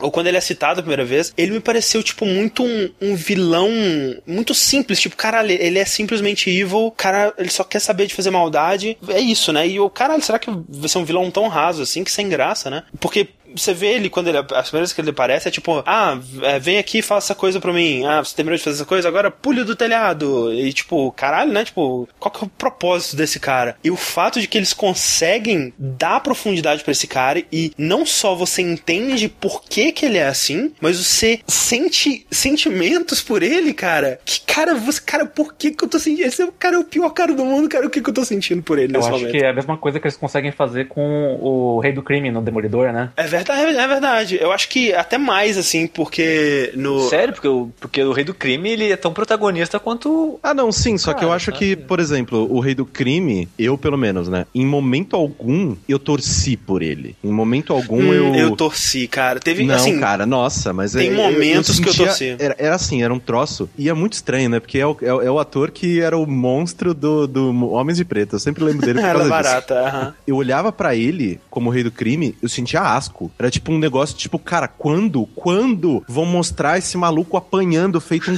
feito um condenado? Não, sim, de- mais pro final, eu, cara, cara, esse cara tem que apanhar, puta que pariu. Mas quando ele começa a ser introduzido, cara, eu tava super torcendo pro romance dele dar certo, pra eles se- Sim, serem ele, pô, ele com a- com a felizes. esposa dele, né? Pô. É, total, assim, eu, eu, eu consegui fazer, é, ver isso. E ele é um personagem que, é, de cara, e essa que é a diferença, de cara, você vê que ele tem boas intenções e tá indo por, por essas boas intenções pelo caminho mais pau no cu, filho da puta do possível, né? E, E por isso ele é o vilão. intenções, o inferno tá cheio, né? Exatamente. O Killgrave, e Killgrave, né? Não Killgore. ele, ele não tem boas intenções, cara. E o fato de que esse cara que é apresentado como o maior filho da puta, e tipo, você sabe que ele passou anos estuprando né, a Jessica, porque ela, né, eles tiveram essa, essa relação onde ela não podia dar consentimento, e depois ela, ela tá ah, traumatizada por isso, e, putz, é é de partir o coração quando ela né, joga é, as coisas que ela passou, que ela- quando ela fala das coisas que ela se lembra que ela passou com ele. E o fato de que eles conseguem humanizar esse personagem e fazer você sentir coisinhas por ele, cara, velho, é, cara, a performance, né, do David Tennant, né, que quem não sabe é um dos doutores aí. O melhor doutor. Melhor, doutor. É, eu acho que é o meu favorito também. Ele manda muito bem, cara. Ele é um cara absurdamente carismático, né, velho? Vai se fuder. Sim. E é muito bizarro, né? Que começou a rolar diversos, é, diversos memes na internet e tal, de tipo, peraí, será que era assim que ele trazia as companheiras do Doctor Who pro lado dele? Porque, mano, ele é, ele é um escroto. Ele é um, do- ele é um doutor muito escroto. E aí, tipo, cara, por que, que a Rose ficou do lado desse cara tanto tempo? Cara, Rose, que saudade, Rose. Eu, eu adoro, eu adoro a Rose, cara. Um dia Cara, a eu, gente só, vai falar eu, de fui, eu fui Who. assistir aquela Secret Diary of a Cowgirl só por causa dela, cara. Que é da atriz, cara. É, eu gosto muito dela também. é uma boa série. Mas assim, é, você tá gostando do que você, viu até agora, Lucas? Do... Não, tô gostando, assim. O que eu achei bem legal nessa série é, é ter essa pegada diferente, por exemplo. Demolidor é uma série mais de herói, assim, de ação, né? Porque o, Sim. o, o Demolidor é porradeiro, tudo É, mais, né? exato. E Uhum. eu achei legal porque é diferente, né? Tem essa pegada de investigação e tudo mais. Mas, até o episódio que eu vi, ainda não me pegou. Totalmente, assim, eu tô gostando de assistir, mas assim, não pegou essa puta, eu vou assistir um atrás do outro ainda. Sim, mas isso sim. aconteceu também comigo com o Demolidor. Ah. O Demolidor, assim, eu só fui engrenar basicamente depois que apareceu o Rei do Crime. Aí depois que o Rei do Crime apareceu, eu comecei a ver um atrás do outro. Então eu acho que É. quando mostrar um pouco mais do que o Grave na série, eu acho que aí também vai dar uma engrenada mais, eu vou começar a assistir, assim, direto, assim. Sim, é, no fim das contas, tem muita coisa que eu gosto da, da Jessica Jones e no fim das contas a, a impressão foi positiva, mas como eu disse, não é Demolidor, né? Não chega no nível do Demolidor pra mim. Isso é, tem vários motivos. Primeiro que, é, apesar do Demolidor ser mais focado em, em cenas de ação e tudo mais, Jessica Jones também também tem algumas, né? E ele tem algumas lutas e algumas cenas é, mais, né, de, de perseguições e ação e tudo mais. E essas cenas eu acho que é um ponto bem fraco da série. pra mim, É, eu porque- também não gostei muito da que eu, É. da que eu vi. A, que eu vi, a última que eu vi também não, eu achei meio, meio paia, assim. Aquela do, do bar do, do Luke Cage, né? Não, não, nem essa. É uma mais, um pouco mais, mas um pouco depois. É. É, eu não sei, assim, porque é, é bizarro, assim, né? Porque, é, obviamente que eu não assisti a série inteira, então posso estar falando besteira aqui, mas eu ainda não entendi muito bem os poderes da Jéssica. Eu não sei o que, que ela pode fazer. Do- porque, por exemplo, né? Eles tem uma- um, um, um diálogo dela com o Luke Cage que é muito bom, inclusive. É, muito bom. É, que ele fala, mas peraí, tá, você tem super força, mas como super força? Você pode parar um carro? Aí ela, ah, se o carro tiver numa, numa velocidade não muito rápida, eu Exato. consigo, né? Então eu, eu não entendi muito ainda o que, que ela consegue fazer. É, não, ela tem. O que ela, ela quis dizer com a isso é que ela é forte, mas não muito. Exato, ela tem a. ela- eu não chamaria. Assim, é um superpoder porque ela tem aquela força sem ter o físico pra poder ter aquela força. Sim, sim, e não Mas se não é- pra ter um é. físico pra ter aquele... É. Mas não é uma força sobre-humana de forma alguma, cara. De forma alguma. Tipo, é um, ela é, tem a força, sei lá, de um autorofilista, digamos, sabe? É. É, uma pessoa o muito forte. naquele filme que ele arranca a porta no braço, Isso. é mais forte que ela. Eu acho que Provavelmente. eu acho que o superpoder dela mais forte é o pulo que ela dá, porque ela dá o pulo lá de três andares. E ainda assim, não, é, eu acho mal aproveitado, assim, porque, enfim, aí, né, não vou falar muito sobre, sobre isso, porque, né, acaba é, dizendo o que acontece ou não acontece na, na série, mas eu acho que essa coisa do superpoder dela é uma das coisas que me frustrou bastante. Eu acho que não tem uma cena de luta que ela se dá bem, assim, tipo, tem essa do bar, que é, né, ela simplesmente chega, tá lutando contra os bêbados, né? Se nessa cena ela não se desse bem, puta que pariu. Mas quando ela tá lutando contra pessoas que estão querendo machucar ela de verdade e tal, acho que não tem uma cena que ela se dá bem, cara, é muito sinistro. Não, e a outra coisa que me incomoda é que ela tem, isso me surpreende muito pra uma série da Netflix, que, em teoria, né, eles não têm aquela preocupação de de ter que agradar o público, né? Já é uma série que já tá produzida do início ao fim, né? Você não tem que prender o público num episódio pra ter ele no próximo e tal. É, e eu sinto que ela pe- peca, ah, comete muitos pecados de série nesse sentido, de ter umas tramas, cara, que, tipo, caralho, o que, que- por que que você tá falando disso na série, cara? Tipo, a, a, a parada do divórcio da, da, da Trinity, velho, o que? Por que que você tá gastando tanto tempo com essa porra dessa história, cara? Não tem. Assim, no, no fim das contas, eles conseguem dar um payoff é, até interessante pra isso, velho. Mas o tempo que a série perde com isso me dá muita raiva, velho. Tem o lance do vizinho drogado dela também. Cara, o- não só o vizinho drogado, tem outros vizinhos que aparecem depois Sim, também. são bons vizinhos. Velho, mas cara, eu não acho, cara. Eu não suporto. O tempo que eles perdem com, a- com esses vizinhos na série, eu não entendo, velho. Tipo, não. Assim, não precisa. E aquela coisa de, de, de série, tipo, não sei se vocês lembram, no Breaking Bad, né? Ah, agora a gente vai falar, passar 15 minutos com a Maria fazendo shoplift, né? Roubando de lojas. E isso não vai pra lugar nenhum e não é interessante. No... Você tá tirando tempo de outras coisas mais interessantes, de outras tramas. Parece que é aquela coisa, tipo assim, a gente precisa, a gente tem é, essas 13 horas pra preencher de série e a gente não tem conteúdo, a gente precisa enrolar, a gente precisa encher É, linguiça. o Netflix ela teria liberdade ser mais enxuta e fazer oito episódios em vez de três. né? Poderia, total, poderia ter feito oito episódios, eu acho que teria ficado melhor, tirando essas, esses subplots aí que, Que, que eu não, você não é a primeira pessoa que eu vejo reclamar, já vi outras pessoas reclamando também por aí, fa- falando exatamente isso, sabe? Que tipo, cara, por que, que eles têm essas enrolações aqui? A Netflix não precisava disso, Não né? precisava. É que, é que sei lá, assim, eu, eu sinto que algumas coisas dessas são mais pra colorir o, as coisas que acontecem ao redor dela. Porque, ah, não, a série é sobre a Jessica Jones. Por exemplo, a série é sobre o Demolidor, mas, tipo, o sócio dele, que eu esqueci o nome agora, a, a secretária deles, tipo, tem tempo pra caralho na série Mas, sobre mas eles. no Demolidor eu não senti que foi Então, desnecessário, sabe? não foi desnecessário. O único são episódio todos... que foi perdido, na minha opinião, foi do Stick. Que é aquele episódio, se você pular ele, você não perde nada. Nesse episódio, pelo menos, né, ainda você pode justificar falando assim, ah, mas ele está colocando coisa que vai vir na próxima temporada. Eu também não gosto, mas, tipo assim, você pelo menos consegue encontrar uma justificativa, né? Nesse, na, na, na Jessica Jones, além de ser ruim, né, mal feito, eu acho, mal encaixado, é, tem a que você sente aquela quebra, tipo, você tava numa parada interessante, Ele tem uma quebra pra mostrar uma parada nada a ver, que você não tá nem aí. Ainda não, não serve a nenhum propósito, né? Na série em si, eu sinto. É, eu isso não que sei, me eu incomoda. que... Eu, eu gosto do- dos arredores desses personagens. Eu gosto de, tipo, de saber, assim, é, esses detalhezinhos que, que realmente, na minha opinião, eles acabam colorindo mais, né? O, o mundo onde esses personagens Sim. estão inseridos. A, a tiazinha do, do Demolidor, que o prédio dela, tava, eles estavam querendo comprar o apartamento dela, e depois você vê por que que é o negócio. É, eu sinto que talvez, pelo que você tá falando, no, na Jessica Jones não tem tanto esse payoff de tipo, ah, é Exato. por isso que eles estavam mostrando isso, porque olha lá o que, que aconteceu. Então, sei lá, assim. E, Mas e é, no, e no caso do, do, do Jessica Jones, no, no Demolidor, por exemplo, tem aquela cena que o, o sócio, que eu também esqueci o nome, cara, que ele tá saindo com a, com a, com a menina de noite, né? E, e eles vão bebendo em todos os bares e tal. E foi uma cena que eu gostei porque os atores eram muito bons e, e né, tava bem escrito e você entendia, né? Você, você, você comprava o que eles estavam passando ali. No Jessica Jones, se eles tivessem usado um subplot dessa pra contar uma sub-história do Luke Cage, por exemplo, eu ia curtir. Mas, porra, é a porra dos vizinhos chato pra caralho, drogado, caralho, que inferno esse vizinho, mata esse vizinho, pelo amor de Deus, morre. Então é esse que é o problema pra mim, sabe? Isso problema que é o vizinho.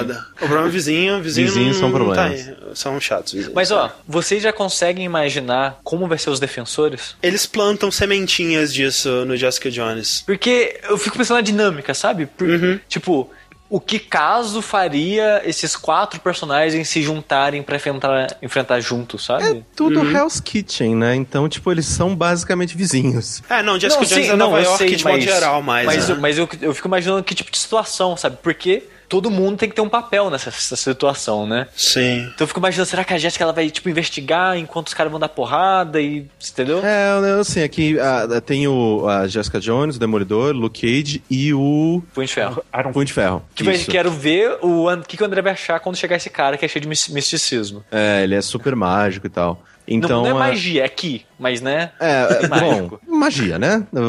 Mas a mesma coisa que, tipo, ah, não, nossa, o Goku solta raio pela mão. É magia, porra.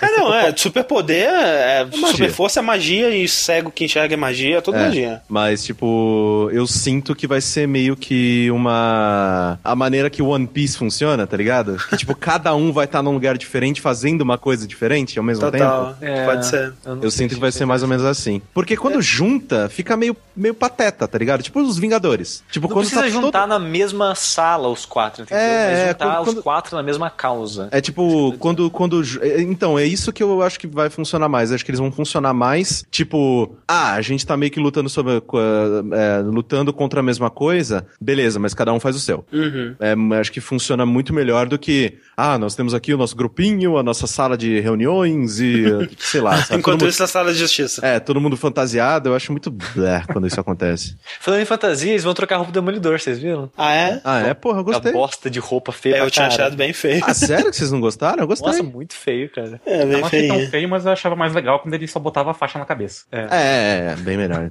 Verdade. Mas assim, em questão de roupa demolidora, do Ben Affleck até era melhor, né? Hum, assim, É que era uma mais simples, né? Acho que era. mais próximo é- do quadrinho. É, é, eu nem sei como é que é no quadrinho, mas é tipo, a- essa do, do que aparece vilão no vermelho. último. Sim, essa que aparece no último. No último do episódio do Demolidor é tipo muito Batman, né? Aquela coisa de ter uma armadura e tal. Achei E meio ficou esquisito. feio. Eu Não, não, não vejo nem problema em ser uma armadura que é mais próximo que Mas é do feio, real. né? É. Mas a, a- a armadura e aquela em específica ficou feio. Eu achei também. Mas é, é, vai- eles vão. Parece que vai ter uma desculpa que o cara vai encontrar um maluco de novo e ele vai pedir uma versão 2.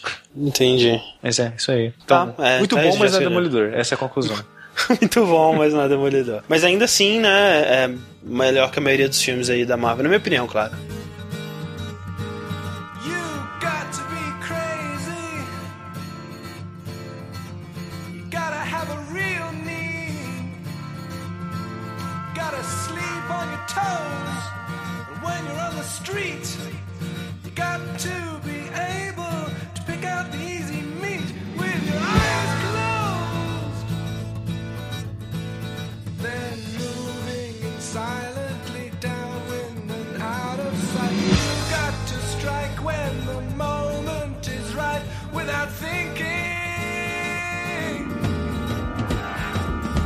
Bom, agora vim aqui, né, pra falar um tema que nunca foi falado aqui no Fora da Opa. Caixa. Não é livro, não é filme, não é série, não é mangá. É pornô. Não, não é pornô. Não é Poxa. pornô porque é aqui na linha quente, né? Se fosse linha quente, podia falar de É verdade. Então, eu vim falar de jogo de tabuleiro moderno. Opa! Porra, muito bom. A gente, é, inclusive, né, dando o spoiler pras pessoas, quando a gente, né, quando a gente se mudar e tudo tiver tudo junto, a gente pretende fazer algumas coisinhas com um jogo de tabuleiro também. Sim, fizeram RPG. Fizeram então. jogos emprestados pra. Nossa, com certeza. Bom, dando um background aí desse negócio de jogo de tabuleiro moderno, né? Eu sempre gostei muito de jogo de tabuleiro normal, né? Esses que você vai lá na ReHap, na loja de brinquedo e vê, né? Imagem ação, cara a é, isso, cara. eu tenho tudo, tenho tudo. Imaginação, é, perfil. Sabe o que eu percebi falando assim, né? é, de jogos de tabuleiro que a gente jogava quando criança? E eu tava assistindo um. Um vídeo que o Giant Bomb fez sobre o jogo que saiu recentemente do Animal Crossing, que é tipo assim, o pior jogo que eu já vi na minha vida. Sim, é muito ruim. Caralho, como que alguém lançou aquele jogo? Que é tipo, basicamente, todo mundo joga o dado, vê o que é, anda um pouquinho no tabuleiro e vê o que acontece. Aí, ah, você ficou feliz, você ficou triste. E, cara, isso era o jogo da vida, O né, cara? vida. Da Cara, vida. jogo da vida é um Jogo jogo da- muito bosta, É cara. muito bosta. Pior que eu gostava pra caramba quando era Eu criança. também, eu adorava o jogo da vida. eu Não, tava sabe criança. uma Botar coisa- os pininhos no carrinho ali, o É, carrinho. ah, tem com filho.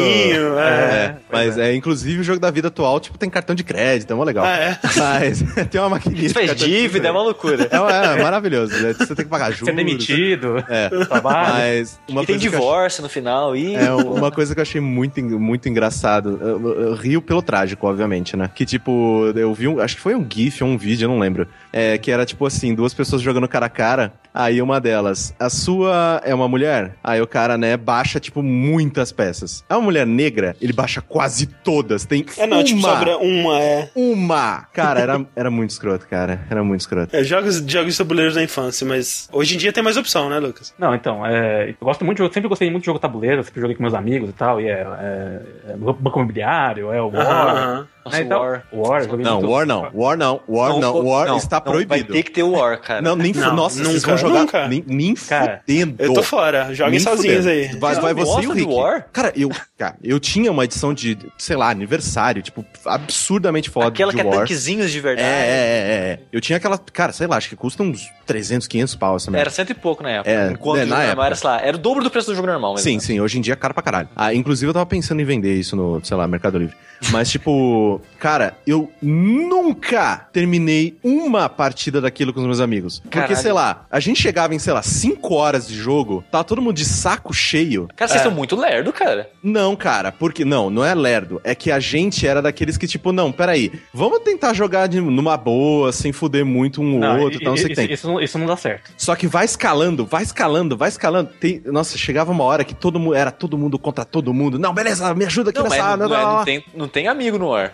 Exato, eu odiava isso. O jogo legal é jogo de cooperação. É, não, tipo- cara, a gente, a gente vai ter que jogar Munchkin, porque eu tenho Munchkin. Não, tá, Munchkin é mais ok, mas tipo, Mas Munchkin cara, é o quê? É Munchkin é o quê? Munchkin é é- ser filho da puta. Não, é esse filho é da ser filho da puta. Só é que, tipo, pô. Munchkin é rápido. Então, tipo, ah, beleza, perdi, beleza, começa Não, a próxima. Munchkin leva uma hora, uma hora e pouca Não, partida. uma hora cara. ainda vai, cara. O problema é o War, pra mim, também sempre durou 3, 4 horas. Chega uma hora que eu, não- cara, eu não quero mais, Cara, velho. todas as minhas partidas de War terminou comigo chutando do tabuleiro e espalhando todas as peças. Toda, Pior todas. pessoa, cara. Pior pessoa. Mas, por favor, Lucas, continue. Então, ó, só, mas só uma adendo do War, cara. Se você não Ah. gosta de War, cara, não joga. Você precisa jogar um jogo se chama Supremacia, não sei se você conhece. Sim, eu sei ah. qual é, mas também nunca cheguei perto. então, é um War muito pior, porque ele é War, ele tem a mesma, mesma sistemática do War e tal, do objetivo, mas ele tem uns outros fatores, como, por exemplo, bolsa de valores, ele tem bomba atômica, tem guerra fria, então ele tem uma série de outros fatores em volta que fazem o jogo demorar muito mais. Teve uma vez no ano novo, que eu fui na casa do amigo meu que tinha esse jogo. Eles resolveram, tiveram a ideia brilhante de jogar esse jogo. Então eles falaram, não, vamos jogar esse jogo, é legal, que não sei o que, não sei o que lá. Só ele achava legal esse jogo, pelo jeito. A gente começou a jogar, acho que, sei lá, 10, of sei lá, 10 da manhã e era tipo 4 da, 4 da madrugada, não tinha acabado ainda o jogo. Caralho, cara. Não, cara, não tem condição isso não, Então, velho. aí, aí esse aí, cara, é- é- esse realmente é ruim, porque o War, assim, já demo- realmente demorava, sempre que eu joguei demorava, mas acabava depois de uma, sei lá, 4, 5 horas acabava, né? É, o pior, o pior do War pra mim ainda por cima é que eu sou péssimo de estratégia. E mesmo quando eu tinha uma estratégia, Estratégia é boa. Austrália, cara. Não tem estratégia. Mas sempre que eu tinha uma estratégia boa, eu tava bem assim, eu era fugido pela sorte. Sempre. Tipo, É, eu, eu não sei o que é acontece. foda. Dado é foda, velho. Vai se fuder. Você tem que fazer que nem uma regra que meus amigos a gente inventou, porque teve uma época que a gente jogava todas as noites War. Nossa É pra ficar mais equilibrado o lance da defesa. o lance de um é que quem tirava 3-1, a gente contava como se fosse tipo o trunfo, sabe? Você tirou o máximo, você ganhou tudo. Ah, tá. Então se você tá com muitas Andra, você tirou 3-1, você tá ganhando, cara. Aí, ó. Regras do sushi Alegria. pra tornar o War mais divertido. E por gostar muito de jogo de tabuleiro, assim, teve agora recentemente esse boom aí, né? De alguns anos pra cá, de, desses tabu- jogos de tabuleiro moderno, né? Jogos. Qual né, que no- foi que. Você sabe, Novos, Lucas, né? qual que começou essa revolução? Foi um alemão, não que- foi? Ah, não Foi sei, aquele. Nossa, como que era o nome? Não foi o do, da- do, trilho de trem, era um outro. Tic- Ticket to Ride? Acho que não. Acho que teve Não. antes, teve, tem aquele Carcassonne, que é é, Mas é, esse, essa ressurgência né, dos jogos de tabuleiro foi uma coisa que era meio que nichada na, na, na Europa, né? Alemanha, esse tipo de coisa. E aí meio que depois foi alastrando. E o que eu acho legal para caralho, né? Que, tipo, Nossa. tem uns jogos muito bacanas que vieram nessa nova leva. Eu, eu, não, eu não- eu não tô muito por dentro dessa área, mas a impressão que eu tenho é que é a Galápagos que fez isso estourar no Brasil, né? Ah, não, sim, no Brasil foi ela mesmo. Assim, na verdade Sim, já sim. tinha, porque assim, a, a Devir lançava alguns. Só que a Devir, ela nunca teve muita força, assim, né? Ela não fez muita propaganda, né? Ela era mais de nicho, né? Quando você ia numa loja que tinha é, artigos de RPG, você vinha lá um joguinho de tabuleiro da Devir e tal, então Uhum. não, não- pegava muita massa. Aí com a Galápagos ela investiu forte, né? Fez propaganda aí, Jovem E se, Nerd. se pagou, né, cara? É, com Se certeza. pagou de um jeito que, tipo, você vai Não. tentar comprar um jogo lá, tá tudo esgotado, essa porra. Não, e toda hora, assim, eu, eu- eu acompanho o mailing deles, e toda hora eles lançam um jogo novo. Eles, Uhum. né, Sim, sim. Ah, E é uma coisa, uma coisa que eu acho, cara, é muito inteligente, velho. É, sei lá, tipo, um, um desses novos que eu joguei, eu adorei, é o Zombicide. Uma, a coisa mais inteligente do mundo é eles lançarem a atualização pro jogo. Sim, é, Sim, tipo, é tipo a expansão. DLC. DLC, DLC, é, exato! É, tipo, ah, né, tá, tá, beleza, a gente joga Zombicide sempre, só que a gente tá de saco cheio desses personagens e desses mapas. Beleza, tô aqui um novo mapa, tô aqui um novo personagem, tô aqui. É, E aí você vai alimentando esse mercado pouco a pouco por um longo tempo, né? Como, tipo, porque o problema do jogo do tabuleiro, na minha opinião, é que, tipo, quem faz o jogo de tabuleiro vendeu aquele, aquele, aquele consumidor você não tem mais, porque ele já tem o que você ia vender, né? Sim. Tipo, você perdeu. A única coisa que você vai ter agora é, às vezes, os amigos, as pessoas que ele foi, jogou junto, gostaram, vão comprar também. Só que esse cara parou de gastar dinheiro. Nesse né? Aí- jogo. exato, mas aí, tipo, por exemplo, se ele gosta muito daquele jogo, aí você lança as expansões, os novos packs e tudo mais, o que é inteligentíssimo. Chama DLC, né? Quando vocês comentarem. Exatamente. Não, não inventaram a roda aí, não. Não, não, exato, mas tipo, a implementação disso e a popularização disso é, uma coisa que O eu não tinha incrível- visto antes. O incrível é que eu nunca vi ninguém reclamando. Tipo, poxa, olha só! Mais, um, mais uma expansão de Zombicide. Não aguento mais esses caras cobrando dinheiro Tão de jogo incompleto. É porque isso tem pouco tempo, entendeu? Quando for daqui a uns anos, quando já tiver bastante expansões de jogos, aí tu vai reclamar, puta, mais uma expansão. Aí vão lançar um meme. É, vão lançar é. um meme do- com a foto da Mona Lisa falando: olha como os jogos de tabuleiro eram antigamente. É, aí tem um então. pedaço É, faltando. Agora você tem que comprar as peças separado. Bom, mas vocês já jogaram? Eu vi o Caio já comentou que já jogou Zombicide, você, o André. Eu joguei Zombicide, mas só que eu não achei nada demais. Pô, os Joguei é. Munchkins. Joguei. Bem que Munchkin é tabuleiro, né? Ah, E tem aquele outro, acho que é. Sim, Mestre do Mal, que também não é tabuleiro, é carta, né? Mas é né, nessa região. Né? Mas é, eu, eu considero junto, porque, tipo, é, esses jogos de cartas, tipo, sei lá, Munchkin, inclusive meu, meu microfone está apoiado em cima da caixa de Munchkin do Adventure Time, que é mó bom. Vieram junto também né, né, nesse, nessa popularização aí dos jogos de tabuleiro, veio também muitos jogos de carta. É que veio. lá fora eles chamam de tabletop, né? E aí o carta entra nisso também. E eu- É, E, e agora eu acabei de. Você falou em caixa de Munchkin, eu acabei de perceber uma coisa. Meu Munchkin não tá aqui. Tá emprestado com alguém, eu não sei quem. Ai, caralho, sushi. Eu, te- eu, Mas- eu tenho, eu tenho Munchkin também, tá? Se vocês precisarem. Eu tenho, eu tenho Munchkin com todas as expansões que saíram no Brasil. A pergunta é: você tem aquele Avalon? Avalon não. não. Ah, Que é o, é o que eu mais quero jogar, cara. Porque eu, Mas tem vários o- desses nessa pegada, Sim, na real. é, é que desse tipo de jogo eu nunca joguei, né? Respondendo a pergunta do Lucas aí, é, sei lá, eu só jogava cara a cara, imaginação. É, detetive, pô, detetive é irado, hein? Não vem falar Detetive mal de é detetive, não. Mas mas legal, legal. tem também detetive. Mas é. Scotland Yard também é maneiro. Legal. Mas enfim, no- desses modernos eu não joguei nenhum, mas eu, eu gosto muito dos jogos que, além da estratégia, além das cartas e tudo mais, tem aquele layer de mind games, né? Tipo do Battlestar Galactica ou do o próprio Avalon, né? Que Ah, é. Werewolf, né? por aí vai. Exato, Werewolf, essa coisa toda aí. Eu acho isso daí é o que mais me chama atenção, é o que eu mais gostaria de jogar. Sério, e- e- mas esse daí é pra destruir a casa. Sim, É, não, então, você vai não descobrir gosto. muita escuridão no coração de todo então, mundo que esse você é jogar. com- Jogo, de, é, por exemplo, por que, que eu gostei tanto do Zombicide? Porque ele é cooperativo. Pra mim, jogo de tabuleiro que me diverte é o que todo mundo se ajuda. É- é- são as pessoas contra o jogo, não é um contra o outro. E é por isso que, sei lá, tipo, aquele lá, é, como que é o nome? É, tem uma moça loira na capa, como que era o nome dele? Porra. Resistance. Ah, tá, não sei. Resistance é, é meio que na mesma pegada e tal. E, tipo, eu não gosto de jogar porque dá briga, cara. Eu não gosto de Não, jogar só coisa não, dá não, não, briga, não Ah, é claro, briga. tá. Tá, Cara, vocês não jogaram comigo. Ah, ok, então Não, é você da você- briga. Não, você da briga. Não, não. Eu colaboro com a briga que está a ocorrer. Esse jogo, o tipo do Avalon, por exemplo, ele não tem como dar briga, porque você não sabe quem é o filho da puta na hora. Sim. Quando o jogo acaba e você vê quem foi o filho da puta, aí. Mas outra aí é história. maneiro, cara. Eu acho maneiro. Eu, eu quero muito, tipo, que essa coisa de, tipo, você tentar fazer alianças, mas você não sabe, você pode confiar e tal. Eu acho isso, a parada dos mind games, assim, eu acho muito maneiro. Só uma coisa antes, antes. É, que vocês falaram que vocês estavam falando de card game. Meu card game favorito é o Bonanza, Que? que é, um, que é um card game que você basicamente fica trocando feijão com as outras pessoas. Um- Ninguém acredita em mim quando eu falo que esse jogo é legal. Ninguém. Mas um você dia troca eu vou- tipo, feijão fradinha pro Cara, feijão bolinha, como é que funciona? Cara, um dia, um dia eu vou comprar essa merda, ou eu vou pegar emprestado, porque tem um amigo meu que tem, o Lucas. Um dia eu vou pegar emprestado com ele, e a gente vai jogar, vocês vão se divertir, e todo mundo vai. Todo mundo no mundo vai acreditar em mim que Bonanza é legal. Pronto. Só pra acrescentar aqui, Corraine, é, eu vi esse Resistance que você falou, ele é exatamente o Avalon, só que futurístico. Ah, o Avalon então é medieval. É, é, Ah. é. Nossa, sempre deu briga, sempre. Mas beleza. Com você, né?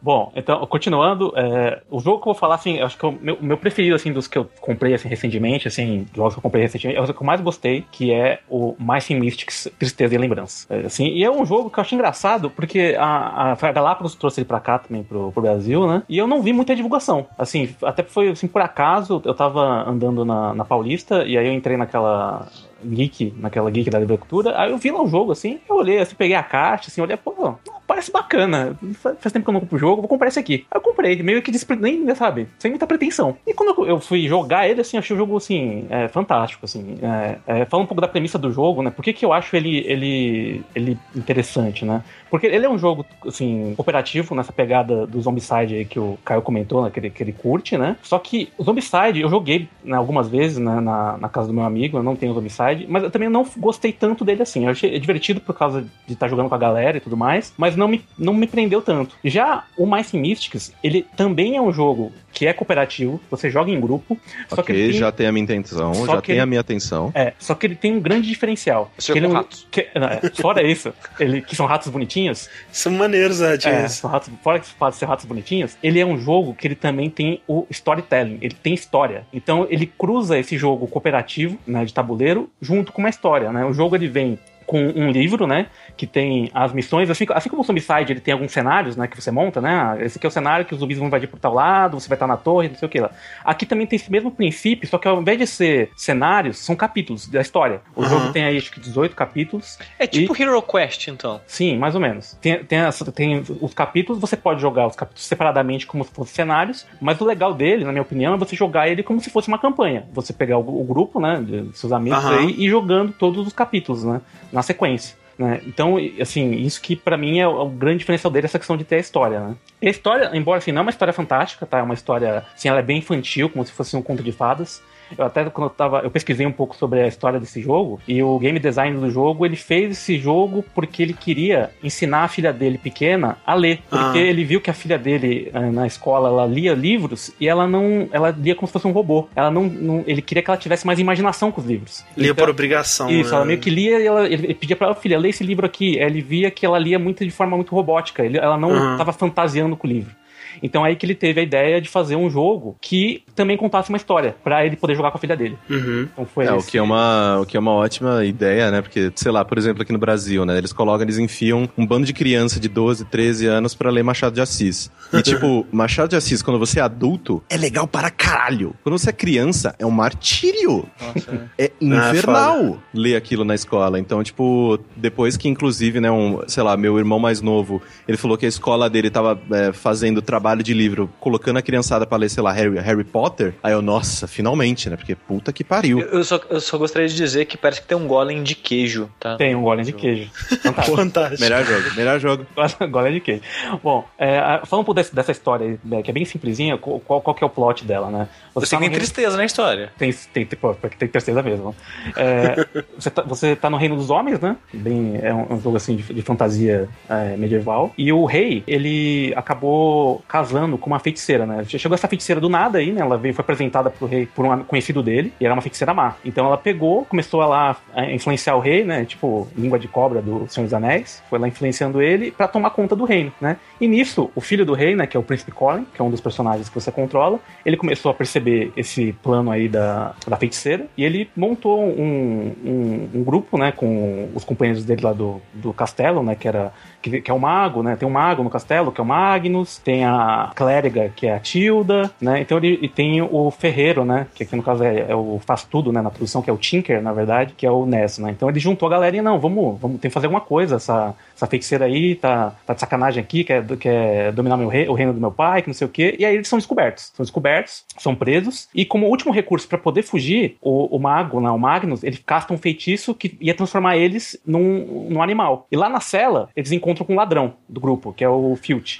E eles perguntam, "Não, mas que animal a gente vai se transformar? Aí o Filt dá uma sugestão, não, vamos transformar em rato, que com rato a gente pode sair daqui e tal. Aí eles viram ratos. Essa é a premissa para você jogar com os ratinhos, né? Então eles viram, viram os ratos e você controla eles. Só que nesse mundo não é rato, rato, né? É rato é, humanoide, né? É um rato bonitinho. Sim, É o rato tipo o Frog do Chrono Trigger. Isso, tipo. É, é, é um rato tipo o Fível. Isso aí. Tipo filme. Tipo, É. ju- justa, igualzinho, isso aí. Então eles viram esses ratinhos com roupinha e tudo mais. E aí você vai seguindo aí nessa, nessa aventura pra conseguir salvar o reino. Esse é o, é o plot básico da história, né? E como que se dá aí o, o jogo, né? O jogo sempre começa assim: você pega um capítulo, você. Sempre o capítulo tem uma introdução, tem, uma, tem essa parte da historinha, então você pega alguém da- do grupo pra ler aquela introdução da história, né? Então aí- o jogo, ele não tem mestre, Lucas. Tipo, Não, não, não, não, não tem. O mestre é o jogo. Então o jogo Tá, ele, vai, tá. ele vai te dando a história, entendeu? Não, não, não tem assim é, uma improvisação.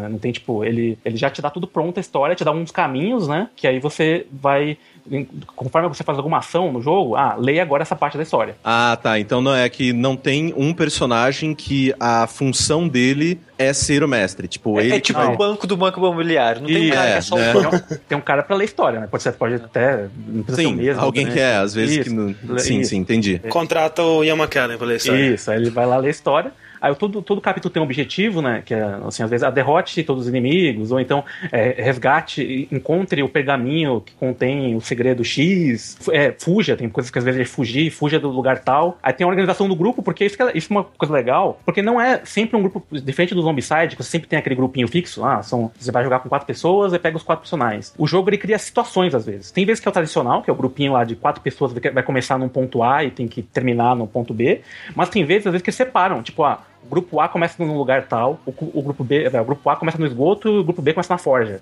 E aí cada um tem que fazer uma coisa específica naquele, naquele bloco. Então, e aí depois eles se encontram no determinado momento, entendeu? Então tem essa, tem essa questão de organizar o grupo de acordo com aquele capítulo. Bem legal. Isso, achei, achei bem legal, assim, que é bem diferente dos jogos que eu já tinha visto. Que organizar um monte de confronto, porque nesse jogo, assim, assim como acho que Zombicide também, assim, se não me engano, você tem que tirar uma carta pra dizer que tipo de inimigo você vai enfrentar. Nesse jogo ele vem Sim. com quatro tipos de inimigo, que são as baratas, é, o- as ratazanas, a, a aranha e a centopeia. Então, O dependendo... gato, o gato não vem, eu Ah, não, gostei é, do não, gato. vem- vem- vem o- é que o gato tem o gato também, só que o gato ele não tem uma miniatura, porque o gato ele é grande, entendeu? Então Aham, assim, você aham. tem que imaginar que ele tá ali Entendi. que ele tá ali. Né? Então, e aí quando você tira a carta de confronto, todo, todo bloco que você entra, todo tabuleiro que você vai, é, vai explorar, você tira essa carta para você decidir que- quais são os, os inimigos que você vai enfrentar. E no jogo tem dois tipos de, de carta. Tem a carta normal, que são os inimigos convencionais, e tem a carta de difícil. Pra dar, se você quer mais dificuldade, você pode até jogar com as cartas difíceis só. Que ele já vai te dar é, minions mais complicados, assim, que tem mais vida, que tem mais defesa, entendeu? Então tem esses dois tipos de monte de confronto diferente. E tem um- um- uma definição que é o fim do capítulo, porque esse jogo tem uma mecânica que é de tempo. Você não pode ficar lá é, enrolando, entendeu? Ah, porque o jogo tem uma parte de exploração também, de você achar itens e tudo mais. Então você não, você não pode ficar pra sempre explorando uma sala, porque conforme você vai, vai passando os turnos, o tempo vai passando. E conforme o tempo vai passando, você vai avançando uma ampulheta. Que se chegar no capítulo X, acabou também, é game over, perdeu. Ah, tá. É, isso é, mais complicado, é. É. Com relação aos personagens, assim, eles têm, como todo jogo assim tradicional assim, RPG, tem, tem equipes, né? Tem equipamentos, tem equipar arma, armadura, acessório, né? Tem alguns consumíveis também, pergaminho. E tem as habilidades, né? Tem as, as skills. Todo personagem tem tipo, as classes dele, né? E você pode ir comprando as habilidades. É, os personagens, eles cumprem funções específicas? Assim, Com- tipo, o mago faz tal coisa, o ladrão faz tal coisa. É, bem, bem RPGzão, assim. Tem, tem, Uhum. o, tem o líder, até porque eles têm assim, habilidades específicas, né? O líder seria como se fosse. Vai, ele, é, ele, é, ele é guerreiro e líder, né? Que tem É essas o meio que. Paladino, meio assim. É, é, é, tem subclasses também, né? Tipo assim, Hum. ele, tem- ele- ele é guerreiro e é líder. Que o líder tem uma habilidade específica, tipo assim, ah, aumentar a moral da equipe. Ah, você joga uma habilidade, todo mundo rola um dado a mais, entendeu? De ataque. Ou então pega e. e- é ímpeto. Pega um, pega um jogador e ele avança na, na, na linha de iniciativa lá do- dos turnos, entendeu? Tem, tem, tem isso. Aí tem a, a, a clériga, que é a curandeira, que é a única que pode curar no jogo. Tem o mago, que é o que ataca de longe, tem magia e tudo mais, magia de área, entendeu? Tem esses papéis. Isso ok. Uma, uma coisa que me chamou a atenção, tipo, quando você mandou o e-mail, você mandou fotinha da- das miniaturas e tal, eu tava vendo no Google outras miniaturas, elas são bem, bem legaisinhas, elas são bem, bem São- feitinhas. São bem feitas, sim. Tava vendo que muita gente pinta, né? É Sim, que sim. tem toda Sim, essa cultura o- de pintar O miniatura e tal. Ogro, né, que participa do Jack, participou do Jack, ele Sim. o hobby dele é isso, é pintar bonequinhos. Que eu acho E muito pinta legal. bem, cara. Você tem interesse em pintar os seus? Ou, Não, eu, eu pintei. Eu, aqui, assim, um- um- também uma das coisas legais desse jogo foi que quando, a gente, quando eu comprei ele, é, eu tava precisando, pesquisei um pouco dele sobre a internet, eu vi várias miniaturas pintadas. Aí eu mostrei pra minha esposa, né, que ela é, ela é artista também, ela, ela desenha e tudo mais, e a gente, pô, eu falei, pô, que legal, o que você acha de a gente pintar, né? Ela, ela animou também, e aí a gente pegou e pesquisou. Foi lá na internet, procurei uns tutoriais, como é que faz pra pintar. A gente nu- nunca tinha feito isso, né? Mas a gente foi lá na internet, olhou lá, tem que comprar é, base, tem que comprar tinta específica X, tem que comprar verniz, não sei o quê. E aí a gente foi né, até a loja né, de artesanato, compramos todos os materiais e pintamos, assim. E foi muito legal, Pô, muito assim. legal. Foi muito e legal. você usa aquela. Tem aquela lente ou você foi na mão, na moral mesmo? Porque eu já vi o pessoal pintando aquelas, aquelas paradinhas de japonês, os Gundam lá, aquelas paradas. Os Não, caras eu- têm. Muito sinistro, né? O equipamento. É, assim, não, a gente não, como foi a primeira vez, a gente não foi nesse nível profissional, mas acho que o resultado ficou bom, assim. Ter, Sim, é, eu, eu tinha esquecido que as suas fotos estavam pintadas. uma- na minha cabeça elas estavam. É, assim, é.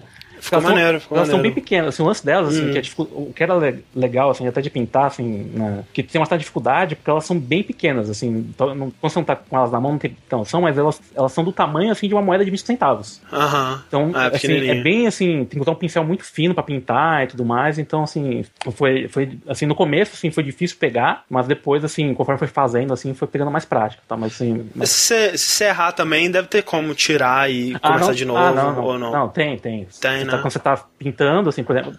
Porque são, são três etapas, mais ou menos, né? Você primeiro Aham. pega e passa o que chama de primer, né? Que é pra, tipo, dar uma. Porque a- o material do- da miniatura, ela não, não, pega a tinta, né? Aham, É, um aham. plástico muito liso, é um, né? É um plástico, então você tem que passar primeiro um primer, que é o que se chama, que é pra, tipo, ser uma base. Então você passa um primer nela, um primer branco, ou, ou, ou lendo alguns tutoriais eu vi que tem gente que passa primer já, tipo, colorido já pra aquela cor que é que aparece mais parte na miniatura. Tipo, Se é uma miniatura que tem muito azul, a pessoa geralmente usa um primer azul, pra já não ter o trabalho de pintar o azul, entendeu? Então você passa o primer, depois você pinta o- as partes assim, é, é, faz a base, né? Tudo, pinta a capa toda de vermelha, pinta a, a pele toda de marrom, e aí por último, que é a parte mais trabalhosa, que no caso foi essa parte que é minha minha São os detalhes, né? Ela tem mais prática né, nessa parte de desenho, que foi fazer os detalhes, fazer sombra e tudo mais. Né? E essa parte que é a parte que pode ter mais erro, né? Que a parte tá- de pintar a- a- as, as partes maiores, tudo de uma cor só, foi a parte que, que eu fiz, né? Que, eu, que era assim, é tranquilo, você vai passando o pincel, passando as mãos e tal, e que- se você errar, só passar de novo por cima, não, não tem muito erro.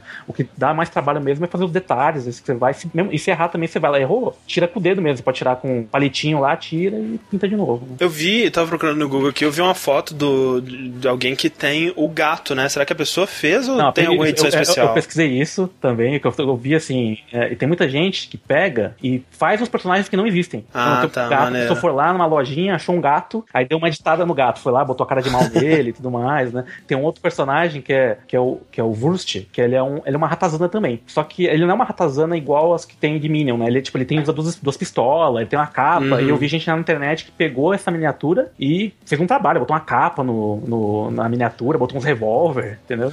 Eles fazem até os personagens que não existem. Ah, maneiro. Ah, muito legal. Bom, e outras, outra coisa que eu acho muito legal nesse jogo, assim, que tem umas mecânicas, assim, que eu acho que são muito bem boladas, né? Por exemplo, o tabuleiro, todos, todos os tabuleiros que formam esse mapa, né? Quando você, quando você vai começar um capítulo, você é bom. Você pega alguns, são, o jogo vem com, acho que uns oito, oito tabuleiros, né? Que são áreas, né? Tipo, tem o esgoto, tem o pátio, tem a, a, a forja, né? Tem a sala da- do rei. Aí você pega esses tabuleiros e junta eles, né? Como, assim como os homicides, né? Que você monta lá o cenário. Só que eu acho que o diferencial do, do Mice é que o, o tabuleiro, ele tem é, dois lados. Então tem coisas do tipo assim, você tá lá na cela e na cela tem um bueiro. Aí você vai entrar pelo bueiro, você vira, o- vira o tabuleiro de cabeça pra, vira pra outra face dele, você cai no esgoto. Ah, tá. Maneiro. Então tem, esse- tem, essa- tem esses gimmicks, assim, do, de você virar o tabuleiro pra ir pro subsolo, entendeu? Ou, ou pra Aham. parte de cima, né? Isso eu acho legal. Tem, e outra coisa que também eu acho interessante no jogo, que ele tem, tipo, várias mecânicazinhas do tipo, ah, por exemplo, água. Tem água no esgoto, e aí você, se o, o, o rato tiver que passar pelo, pela, pela aquela água, é uma correnteza. Então, tipo, você, você, você tem que fazer um lance de dados pra você sair daquela correnteza. Se você não tirar lá o asterisco do dado, você não sai. Aí a correnteza vai te levando. E se a Entendi. correnteza te levar até o final, você perde aquele rato, entendeu? E aí, pra você sair, se tem um rato que tá fora da, da correnteza e tá próximo de você, você joga um dado a mais. Porque seria como se aquele teu amigo tivesse te dando a mão. Entendi. Hum. Então ele tem várias coisinhas assim, vários gimmickzinhos assim, que deixam assim o jogo mais rico, né? A questão é, se você fizer xixi na água, você dá peste negra na- nas pessoas. Não, não.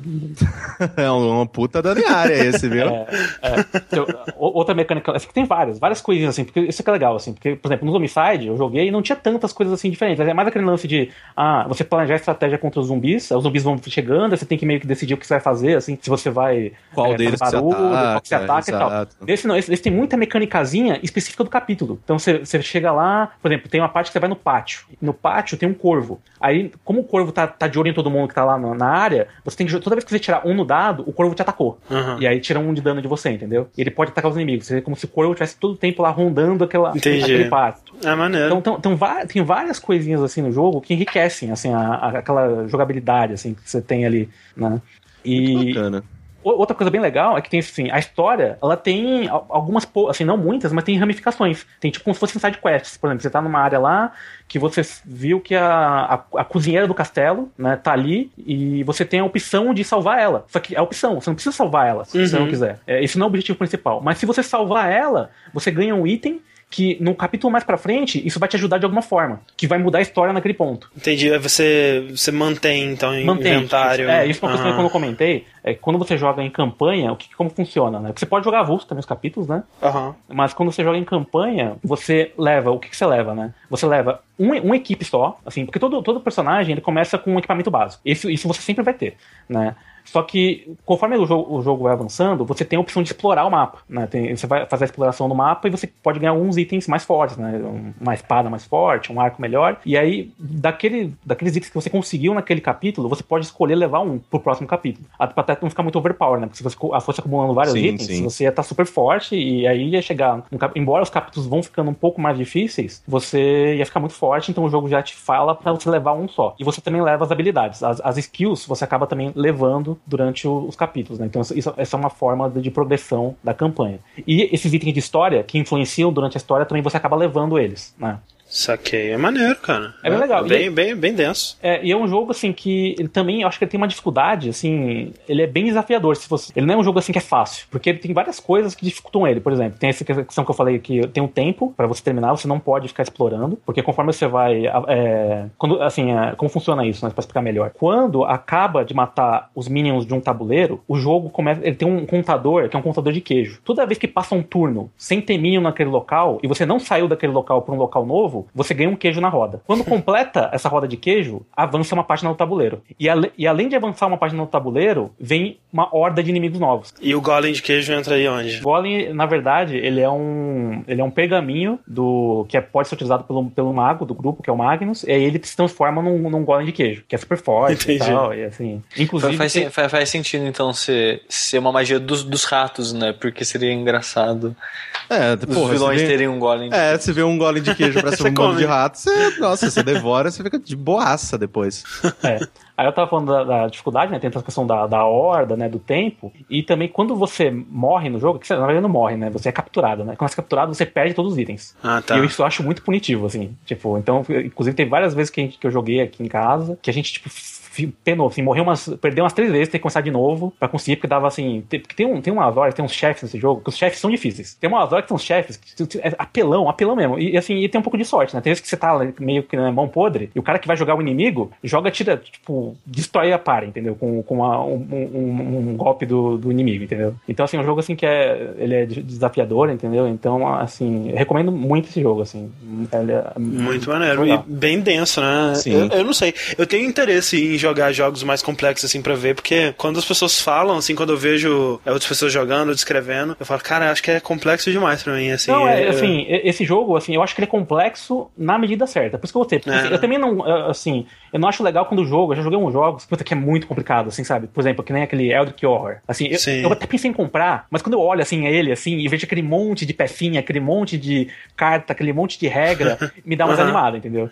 Sim. E o, o Mice eu acho que ele tem assim, ele não, ele tem, ele não é tão simples, mas também não é tão complexo, entendeu? Tanto que, a, tanto que a, a- a- a- um- jogar um capítulo dele, se você não morrer, lógico, né? Se você não morrer ter que começar de novo, ele dura aí umas duas horas, né? Duas, três horas, Ah, né? legal. máximo. Entendeu? Então acho que é Maneiro. legal. Assim. Tanto, tanto que quando eu jogo, o pessoal que vem aqui, é, vem, chega aqui de noite, sexta-feira, chega umas oito, acaba meia-noite mais ou menos. Né? E, e joga um capítulo assim a cada semana, assim, entendeu? E você já esgotou o conteúdo ou ainda falta. Falta um capítulo só, falta o último. Olha aí.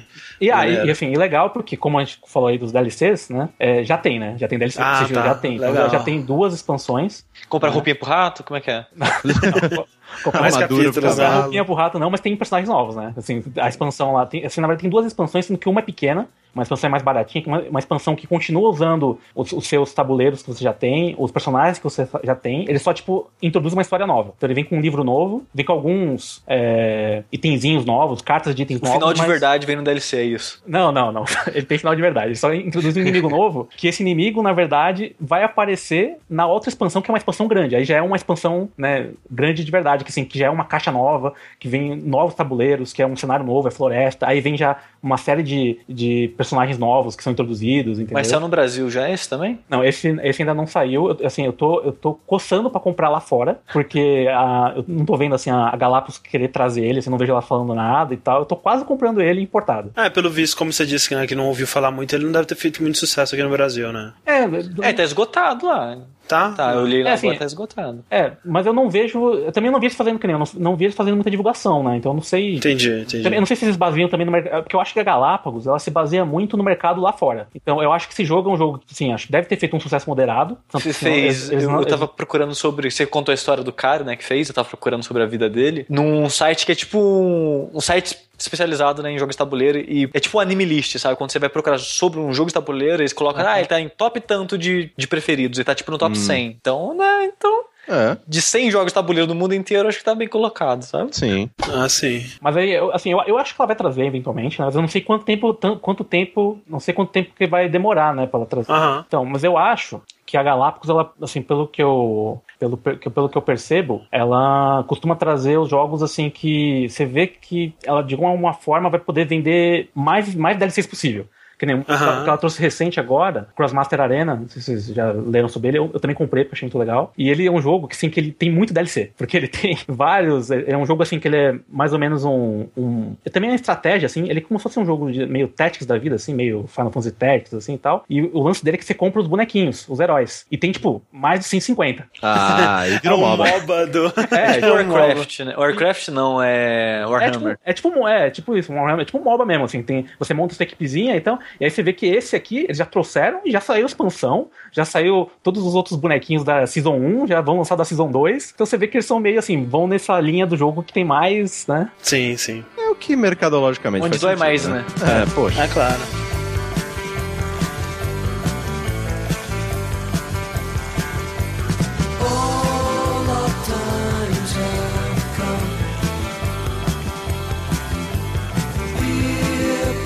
Falando em quem só pensa em ganhar dinheiro nessa vida, né, Corraine? Acho que é Poxa. 90% da população do mundo aí só tá interessado nisso, né, cara? Mas Cara, e quem pensa em ganhar dinheiro em cima das outras pessoas? É Pã, verdade. pã, pã. Agora eu vou pedir pra todos vocês que estão ouvindo esse podcast, coloque um copo de água em cima do seu celular, ok? Que, né? Pior que eu tô colocando mesmo, hein? Coloca que vai, vai passar a benção de, É. direto pro, pro seu Padim copo. Corraine, é, por favor, se você é, nos apoia no Patreon neste momento, coloca o seu copo de água em cima do seu celular. Então, é, mas essa. é, é, Peraí. Se você, se você nos apoia no Patreon, é, depósitos é, miraculosos vão surgir na sua conta bancária. Exato. Dez vezes o tamanho da sua Dez doação. vezes. Dez vezes o tamanho da sua doação. Exato. Se, se você doa 5 dólares, vixe, você vai ganhar 500 reais, cara. Louco, depois, de Nossa, quanto, é depois de quanto tempo isso vai acontecer? Não, Não, isso vai- aí é- não, vai acontecer. depende da vontade. Depende da vontade do é, Padim se Corraine. tiver muita vontade, Ah, vai, entendi. viu? É, exatamente. Entendi, entendi. Mas é, nós temos aí, né, uma realidade em que muitas pessoas que, na minha opinião, são extremamente mal intencionadas, ganham dinheiro ah, através da fé dos outros. É, a gente Não, tem não essa só fé religi- não, não só fé religiosa, crença de modo geral. crença de um modo geral. É, Isso. temos muitos desses aí que estão aí na televisão brasileira todos os dias. Mas, é, nos Estados Unidos, tem um cara chamado James Randi, que Ele é muito famoso, né? Tipo, eu acho que talvez a pessoa não reconheça por nome, mas é só falar que aquele velhinho barbudo que parece Papai Noel, que vai dar um milhão de dólares pra quem provar que realmente tem poderes sobrenaturais. Exato. Exato. E assim, é, por que, que eu tô falando de James Randi, né? Que é, eu assisti, André assistiu também, Sushi assistiu? Sim. É, nós assistimos o documentário é, An Honest Liar, que é basicamente um mentiroso honesto, e é, eu assisti no Netflix americano. Vocês, vocês Tem, fizeram- tem, tem no brasileiro também. tem no brasileiro, ótimo. Legal, melhor ainda. E é um documentário, cara, que eu achei, assim, sensacional, por quê? É um documentário que foca muito na vida, né, do, do James Randi e mostra como que ele evoluiu de mágico para este cético que vai atrás tentar derrubar pessoas que, sei lá... que- Ele, ele é engraçado que ele tá usando o poder dele pro bem, né? Exato, Porque exato. que nem ele, ele descreve, né, ao longo do documentário, que é basicamente um documentário sobre a vida dele, né? Desde a, do meio da carreira, não fala do começo, mas fala do meio da carreira dele Sim, até sim, sim. hoje em dia. Basicamente quando ele parou de ser mágico até hoje em dia. É, e, e ele comenta lá. Eu sei enganar as pessoas de muitas maneiras que você nem imagina que eu tô te enganando. E por isso eu também sei ver quando estão fazendo isso. Exato. Exato. É que, tipo assim, ele, ele, por ter trabalhado tanto tempo com ilusionismo e essa porra toda, ele tá bem equipado pra impedir que outras pessoas façam isso. Sim, né? porque o ilusionismo e ele reconhecer, não trata né? só de movimentos de mãos, né, cara? Tem muito de Sim. você convencer, enganar a pessoa na lábia mesmo. Sim, ele sim. sabe ver isso também, né? Nas intenções das pessoas e tudo. Então ele tá tentando usar esse superpoder dele, entre aspas, pra tentar impedir, impedir que pessoas usem isso pra foder a vida de outras pessoas. Sim. E ele, ele faz essa distinção bem legal, falando que, tipo assim, ele. Quando você vai assistir um mágico, um ilusionista, você sabe que você vai ser enganado e é aquilo que você quer, né? Você quer ser enganado. Agora, quando você tá com câncer e você vai num televangelista, nesses pastor, né? Do Hadouken Pastor aí. metralhador do Hadouken e tal. Cara, tipo, ele fala que, tipo, não, agora eu te- toquei em você, você tá curado. Não precisa nem ir no médico mais. Não, isso não tá ajudando a pessoa aí, não, cara, sério. É, você, tá, fudendo com a vida dela porque você tá condenando ela à morte, Exato, você tá impedindo ela de buscar uma Um ajuda profissional, exato, um tratamento de verdade. Sim, eu vou falar do, do comentário assim, não há, não, nessa parte acontece isso, nessa parte acontece, mas, né, pra falar de uma maneira geral, que é também para as pessoas irem assistir, porque eu realmente acho que vale a pena. Sim. Esse, esse- esse cara é um cara muito foda. Esse- Sim, porque é, é, uma coisa que eu acho muito legal é que você vê, né, principalmente nos Estados Unidos, na TV, dos anos 70, dos anos 80 e tal, porque é um cara muito velho, né? Ele tem mais. Sim. Tem o 80 quê? anos. Ma- Mas é bizarro, né, cara, que quando tipo, você tem um, um vídeo antigo dele, velhinho, com a é barbinha velho. branca, e tipo assim, ah, quantos anos você tem? 50. Caralho, velho, parece ter uns 80 já, exato, sabe? exato. Então, tipo, é aquele. É que nem o. Como que é o nome daquele cara do- de cabelo branco do Correio que a Polícia Vem aí? É o Leslie, Leslie Nielsen. Nielsen. Ele sempre foi velho. Sempre foi velho, Sempre ele foi nunca foi velho. jovem. Ele nasceu velho. Ele nasceu já com aquela cara, cabelo branco. Então, o James Randi é um desses caras que sempre foi velho, porque, né, E, todas as... e ele é o velho que murchou, né, cara? É, ele vai Porque ficando ele pequenininho. curvadinho. É, tipo, tipo o japonês, né? Que eh, É. chega, numa, chega numa, numa idade que vira obachan, né? Obachan é, vira japonesinha pequenininha. É, uma coisa que é muito legal é porque eles pegam, né, diversas é, é, vídeos dele nos canais da, da, da TV americana dos anos 70, 80, 90. E assim, uma coisa que é legal de falar do, do James Randi é que, assim, ele era aficionado pelo Houdini, né? Que acho que todo mundo de cabeça já sabe quem é Houdini, né? Que era um mágico absurdamente foda e tal, e que tinha, né, todo esse negócio de, ah, ele vai escapar de tal lugar, de tal jeito, em tantos segundos. Ele era escapista, né, principalmente. É, exato. E aí o James Randi era obcecado pelo Houdini e ele falava, cara, eu quero fazer tudo que o Houdini fazia, mais rápido, melhor, mais, tipo, eu quero ser uma versão melhorada através do, do tempo, né? E realmente, assim, tem muitos truques que o Houdini fazia que, sei lá, demorava 10 minutos, ele fazia em dois. E, né, e isso é uma coisa muito bacana. É, Só que ele aí. comenta isso, né? Que ele falou: ó, o Houdini desenvolveu essas técnicas através do, do erro, da tentativa e erro.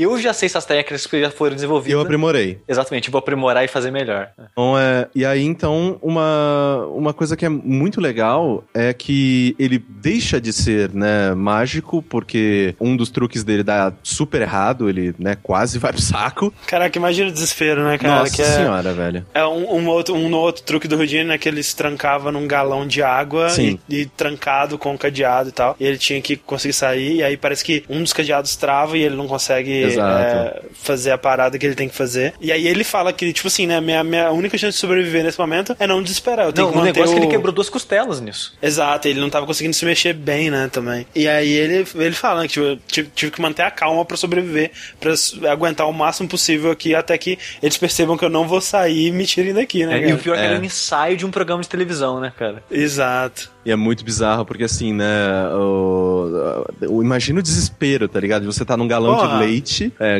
tipo, trancado, né, de- lotado de água e tal, trancado, e aí, tipo, você depender das pessoas que estão fora, se tocar que, pô, ele tá demorando mais que normal, acho que, né? É, eles devem ter combinado assim, se até tão tempo eu não tiver feito tal coisa, você me tira daqui, que ele tá Exato, dando exato. errado, né? É. E, nossa, que desespero. Mas, sim. é, e, né, isso que o Sushi já falou, ele traz então esse negócio de, ah, pô, eu sei enganar as pessoas, eu tô vendo muitas pessoas sendo enganadas e não quero, né, eu acho isso errado, vou começar a ir pra cima. E tem um cara nos Estados Unidos que ele foi muito, muito, muito famoso, que é o, o Yuri Geller, É, isso, Uri Geller. isso, e tipo, que era aquele cara que. Ele fazia diversos truques, né? Que ele falava que ele era Ai, caralho, é ótimo. É um cara. místico, um né? místico, é. Ele, assim. É, ele, ele é o cara que popularizou essa parada de entortar colher, né? Exato, Isso. ele mas, mas eu acho chave, engraçado que ele usava parar, um- um- uma palavra que ele era tipo, é, eu sou é psíquico. Isso. É isso. E, tipo, hoje em dia ele não é mais isso. Ele é, É. Mystifier. É, é, exato. E, eu, assim, uma das coisas mais legais do documentário, na minha opinião, é que eles pegaram pessoas muito pica pra falar nele. Tipo, é, o cara é inimigo, inimigo do Yuri Geller. Ele tentou fuder com, o Yuri, com a carreira do Yuri, Yuri Geller a vida inteira. Quem tá no documentário, fucking Yuri Geller. Sim, Isso ele tá é lá uma coisa... entrevista. Que, que é maneiro porque é, hoje em dia, né, o Uri Geller ele não é nem um sombra mais do que ele era, Sim. né? Hoje em dia até mostra lá que, tipo, ele vende joias desses canais de joias. Tipo, ah, compra minha Mas joia parece que tem dinheiro, encantada. Não, Ah, sim, ele, ele mas deve é- ter, obviamente, juntado muito dinheiro e tal. Não, e, e- e, tipo, essa parada de vender joia é triste, né, cara? Mas tem até um episódio de South Park sobre isso. Vende pra caralho, né, Vende, cara? vende. Os velhinhos que ficam lá de, de, de madrugada assistindo, gastando todo o dinheiro É da engraçado que isso nessa merda. acontece com outro inimigo dele também, o padre, né? Sim, Que ele sim. meio que fale, porque ele dispõe as mentiras do cara, e o cara, É em vez de continuar, é, tipo, pregando aquelas paradas dele, ele vai pra televisão vender, tipo, água benta que salvou a vida não sei de quem, sabe? Exato. A água engarrafada de quando, ah, sei lá, o mundo tava. ah, Do dilúvio.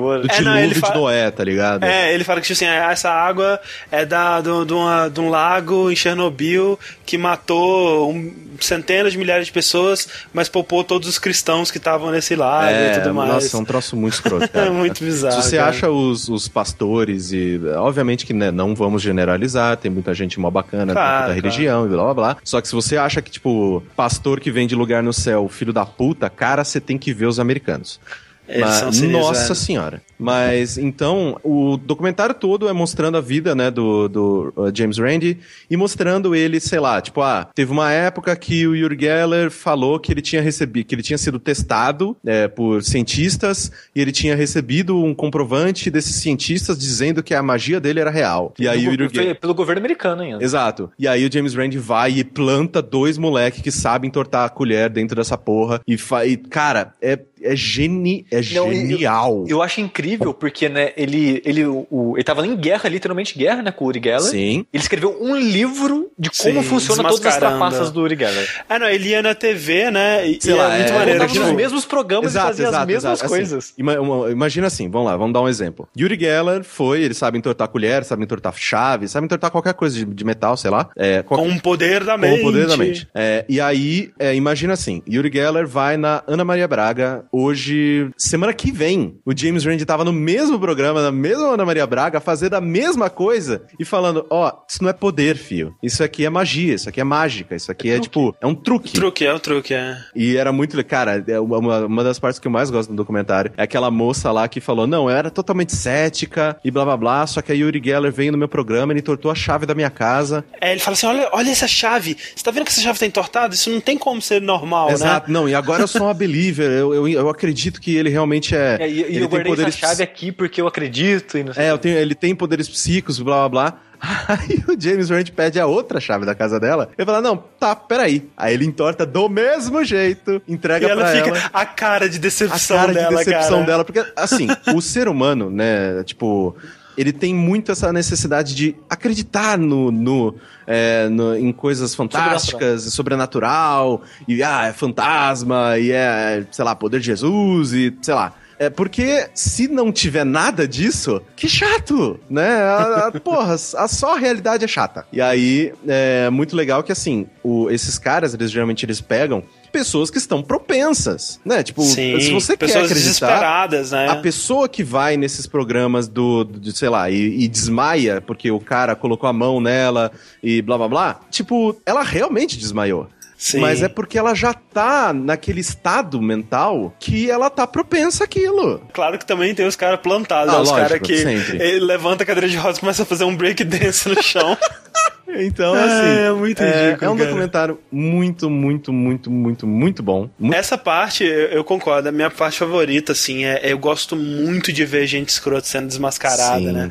E a parte do Uri Geller no programa do Johnny Carson, né? Que Sim. é, ele, ele vai demonstrar o poder dele de, tipo, ah, alguém. Ele tem vários potinhos de metal, aí alguém põe. Um, ele não vê, né? Alguém põe uma bolinha de metal dentro de uns potinhos e ele descobre com o poder da mente. Sem encostar nos potinhos e tal. Exato, só sentindo a energia. Mas na verdade o que ele faz, ele, ele manipula a, a, a mesa, né? Onde tá o- os potinhos, e girando eles, né? Girando a mesa, manipulando a mesa, ele vê pela movimentação dos potinhos qual que tá mais pesado e descobre onde tá a bolinha. Exato. E aí o que o, o Rand faz, ele, ele pede pros caras do programa passarem uma camada de, de concreto ou alguma coisa assim, de- é uma borracha, alguma coisa, alguma coisa pesada, né? Debaixo dos potinhos, pra, de todos os potinhos, pra ele não poder ver desse jeito. E aí na hora lá, né, ao vivo no programa de Johnny Carson, ele começa, ah, hoje eu tô me sentindo com menos poder e tal, você tá me impressionando, eu não tô conseguindo fazer. Exato. E tipo, ele falha ao vivo e é demais, cara. É É. tão E ah, isso é muito bom, gostoso. André. Que o And- quando o André comentou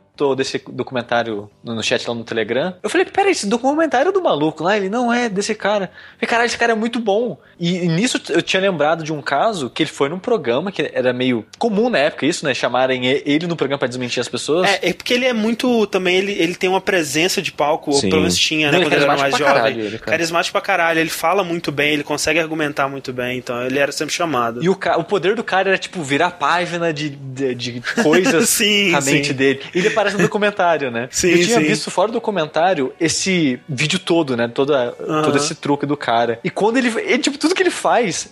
Ele coloca, tipo, vários papeizinhos, vários floquinhos de coisas em frente ao livro, falando, "Ma- manda, manda ver, usa o seu poder pra virar a página aí. O cara não E consegue, cara não porque consegue. ele soprava. Ele soprava a página pra virar, cara. E aí ele não consegue, porque, né? Vai mostrar que ele. Não, não tô conseguindo. Não Não, sei o não é. Esses, esses floquinhos aí estão mexendo. é, os elétrons deles estão negociando o papel e o papel tá colado, não consigo mexer. É muito engraçado, cara. É muito animal. Porque assim, no Brasil a gente teve uma época disso também, né? Tipo aquele cara do Ra. Ah! É, que acendia. Cara, vai tomar no cu, né, velho? Por que, que deram um espaço pra esse cara na televisão? Obviamente que o vende, Até parada né? Mas... de mãe de Ná, você Sim, lembra? Teve uma época que tava em sim. alta, essa porra, Walter Mercado. Exato, sabe? Ligue de Aos, caramba. E tipo, e o que essas pessoas querem? Eles não querem ajudar ninguém, eles querem ganhar dinheiro. Ah, sim. Então, é assim, é, é- é- é- eu acho genial, assim, que, né, até hoje, né, o, o, o Randy, ele tem esse, é, é, esse desafio, né, de que ele vai dar Sim. um milhão de dólares pra alguém que vier e provar pra ele que é psíquico mesmo, É, que é não e sei o aquela quê. parada que ele fala, né, cara? Se existisse, cara, tinha uma fila de gente pra pegar esse um milhão, velho. Exato. Tinha uma fila, cara. E, tipo, o, o simples fato de que ninguém conseguiu provar até hoje, acabou, cara. Não precisa ter dúvida nenhuma, velho. Um milhão, velho. Pelo amor de Deus. Porra. já, tinha, já tinha pegado esse um milhão há muito tempo, cara. Sim. E aí, então, é, é uma história de vida muito foda. Tem umas Sim. paradas da vida pessoal dele que também mostram, né? O relacionamento com o marido dele e tudo mais. Que eu achei, puta, fudido também aquela parte. Eu não sabia. Eu não sabia que ele era gay. Sim. Sim, é, até que porque foi, foi é, acho que 2010 só que ele veio a é, público muito com isso. velhinho já que ele admitiu. E é, e é interessante porque eles colocam como, tipo assim, ah, ele desmascarou, né, as mentiras e tudo mais, mas ele esconde um grande segredo Exato. e tal. E que não é necessariamente esse foi o sobre argumento eles. dele pra ele se abrir, se abrir, né? Exato, exatamente. Então é, é, é um documentário bem legal. Uma coisa também que é, eu, eu tinha conhecido esse cara, na verdade, naquela série do Penn Teller, né, que é Sim. o Bullshit. É Que ótima é série também. excelente. E, inclusive, o Penn Teller aparece dando depoimento no, no Sim. documentário, né? Algumas vezes. Que são dois caras que eu gosto muito também. E eles são meio que aprendizes, né? Do James Rand. E essa série deles, Bullshit, é basicamente levando essa filosofia dele pra. Não só pra. eh, Também pra esse tipo de pessoas, mas pra coisas, né? Erradas no mundo de modo Cara, geral. esse programa. assim. Fica outra indicação, que esse bullshit é muito bom, cara. É muito, É muito bom. Infelizmente É não vai achar nada dele em português, legendado em português, mas. Ah. É muito bom. Cara, o de, o de videogame, vocês viram?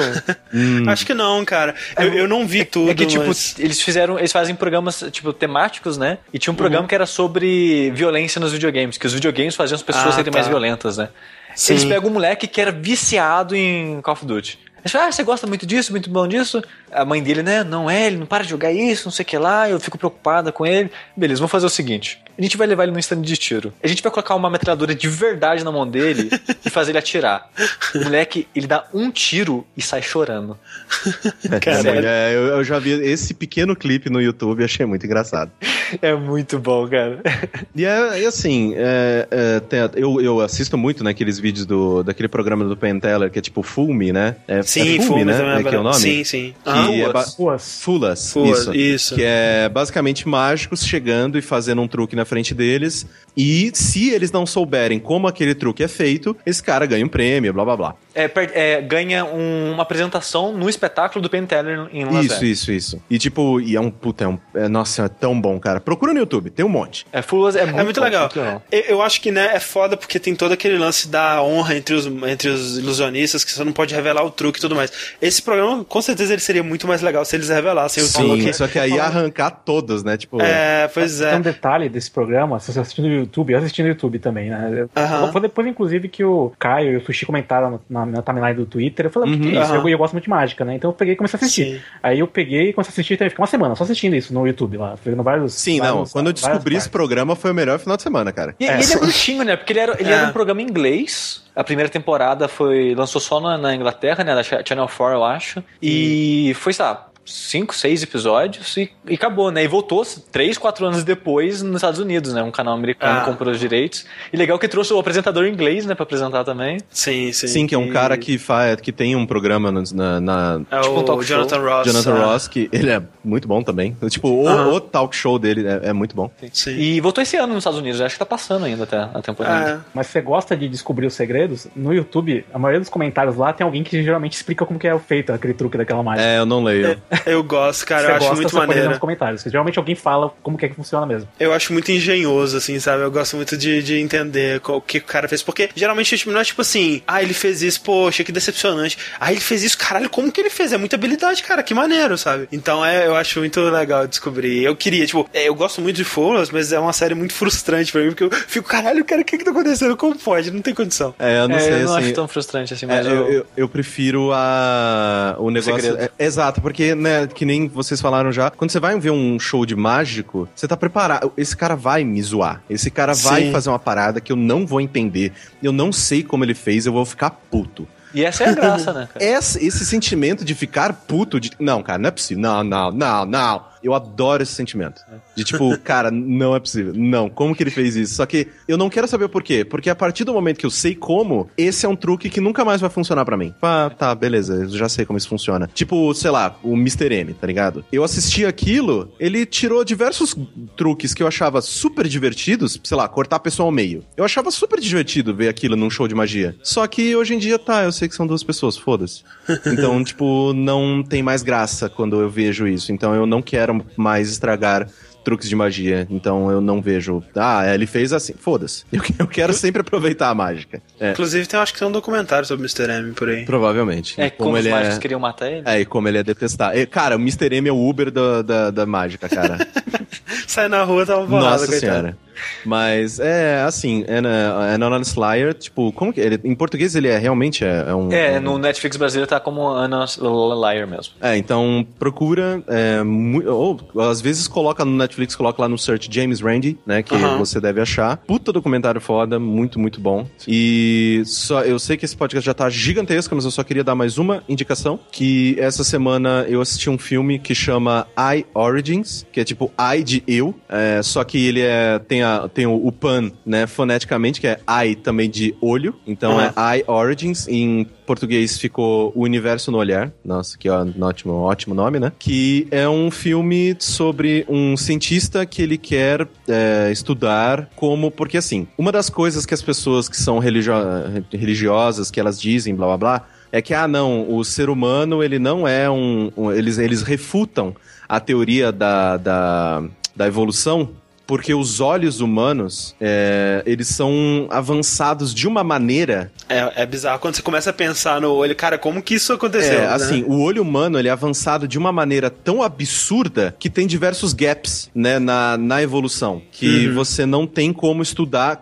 como que o olho evoluiu até chegar ao que a gente é. É, porque e o por olho, isso, né? né? E por isso que essas pessoas que acreditam que elas refutam a teoria da evolução, acreditam que os humanos foram criados por Deus e blá blá blá.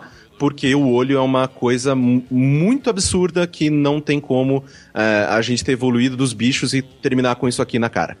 É, então, o filme é sobre um cientista que ele é, estuda basicamente essa evolução dos olhos, né? E aí ele tá buscando, né, meio que é, um, um ponto zero da, da evolução dos olhos, né? Tipo, ah, onde que surgiram os olhos? Onde que surgiu a necessidade de ter olho? Onde surgiu a necessidade de enxergar as coisas para evoluir e se alimentar mais e blá blá blá blá blá. blá. É, eu não vou contar muito do plot, mas tipo, é, o No final ele legal. descobre que é Deus mesmo. Então, no final, Não, é. é. Então, gente, ah, não tem como mesmo não, é Deus. O legal é que, assim, é, ele, obviamente, ele tem esse lado místico, né? Esse lado espiritual e tudo mais. Só que ele ainda tem muito o lado científico da coisa. Então, tipo, é meio que... é, eles tratam de meio que pessoas que têm a íris, né? Essa parte é, do olho. Que tem essa, essa parte do olho igual, né? Tipo, pessoas que têm a mesma íris. Exatamente a mesma. Porque uma das coisas que você pode utilizar para é, identificar uma pessoa é, é, tipo, impressão digital, é, os dentes. E agora, com a tecnologia, muitas, muitas pessoas estão utilizando é, a íris, porque é uma coisa muito única, né? Quando você coloca a porra de uma, do seu olho no microscópio, cara, as ranhuras, as ramificações, cara, é um universo que tem aquilo é, aqui dentro, é uma coisa muito bonita e muito única de cada pessoa. E no filme, né? Não sei se isso acontece na vida real, né? Mas tô falando do filme. No filme rola de pessoas diferentes terem a mesma íris. Mas é um filme ou Cara. documentário? Filme, filme. Ah, ele tá. Tava é, não é, não, não é documentário, é filme. Então ele é meio mágico, meio místico, blá blá blá. Então eles meio que você, eu não vou contar porque é spoiler, mas eles veem meio que como essas pessoas, ele chega num ponto em que ele faz ligações entre essas pessoas que têm a mesma íris. Então é, aí vem toda um- uma questão de tipo pessoas que é, como que é o nome que reencarnação e blá blá blá blá. Blá. É um puta filme legal, é um Netflix também? então, eu assisti no tempo da pipoca, né? então, eu não sei. Mas Tempo da Pipoca tá, tá, em, tá, tá vivo Tem, ainda? tem, tem uma nova versão do tempo da pipoca. Opa! Que coisa, não? É, mas, assim, né? Tenta dar uma olhada, eu acho que vale a pena. Assim, tem umas partes extremamente desconfortáveis nesse filme. Extremamente desconfortáveis. Só que vai na minha e assiste o filme inteiro, que ele é um filme muito bonito e muito bacana. Maravilha. É isso aí, o universo no olhar. Bom, valeu aí pela oportunidade. Foi um prazer aqui estar gravando com vocês. E você aí que está ouvindo esse podcast, contribua com o Patreon da jogabilidade. Deixe de comer um Big Mac no mês, não custa nada. Que eu quero ver esse pessoal cobrindo E3. A gente, a gente tinha que encontrar um jeito de encerrar. Mas aí o sushi sobe a música e tá tudo certo. Exatamente.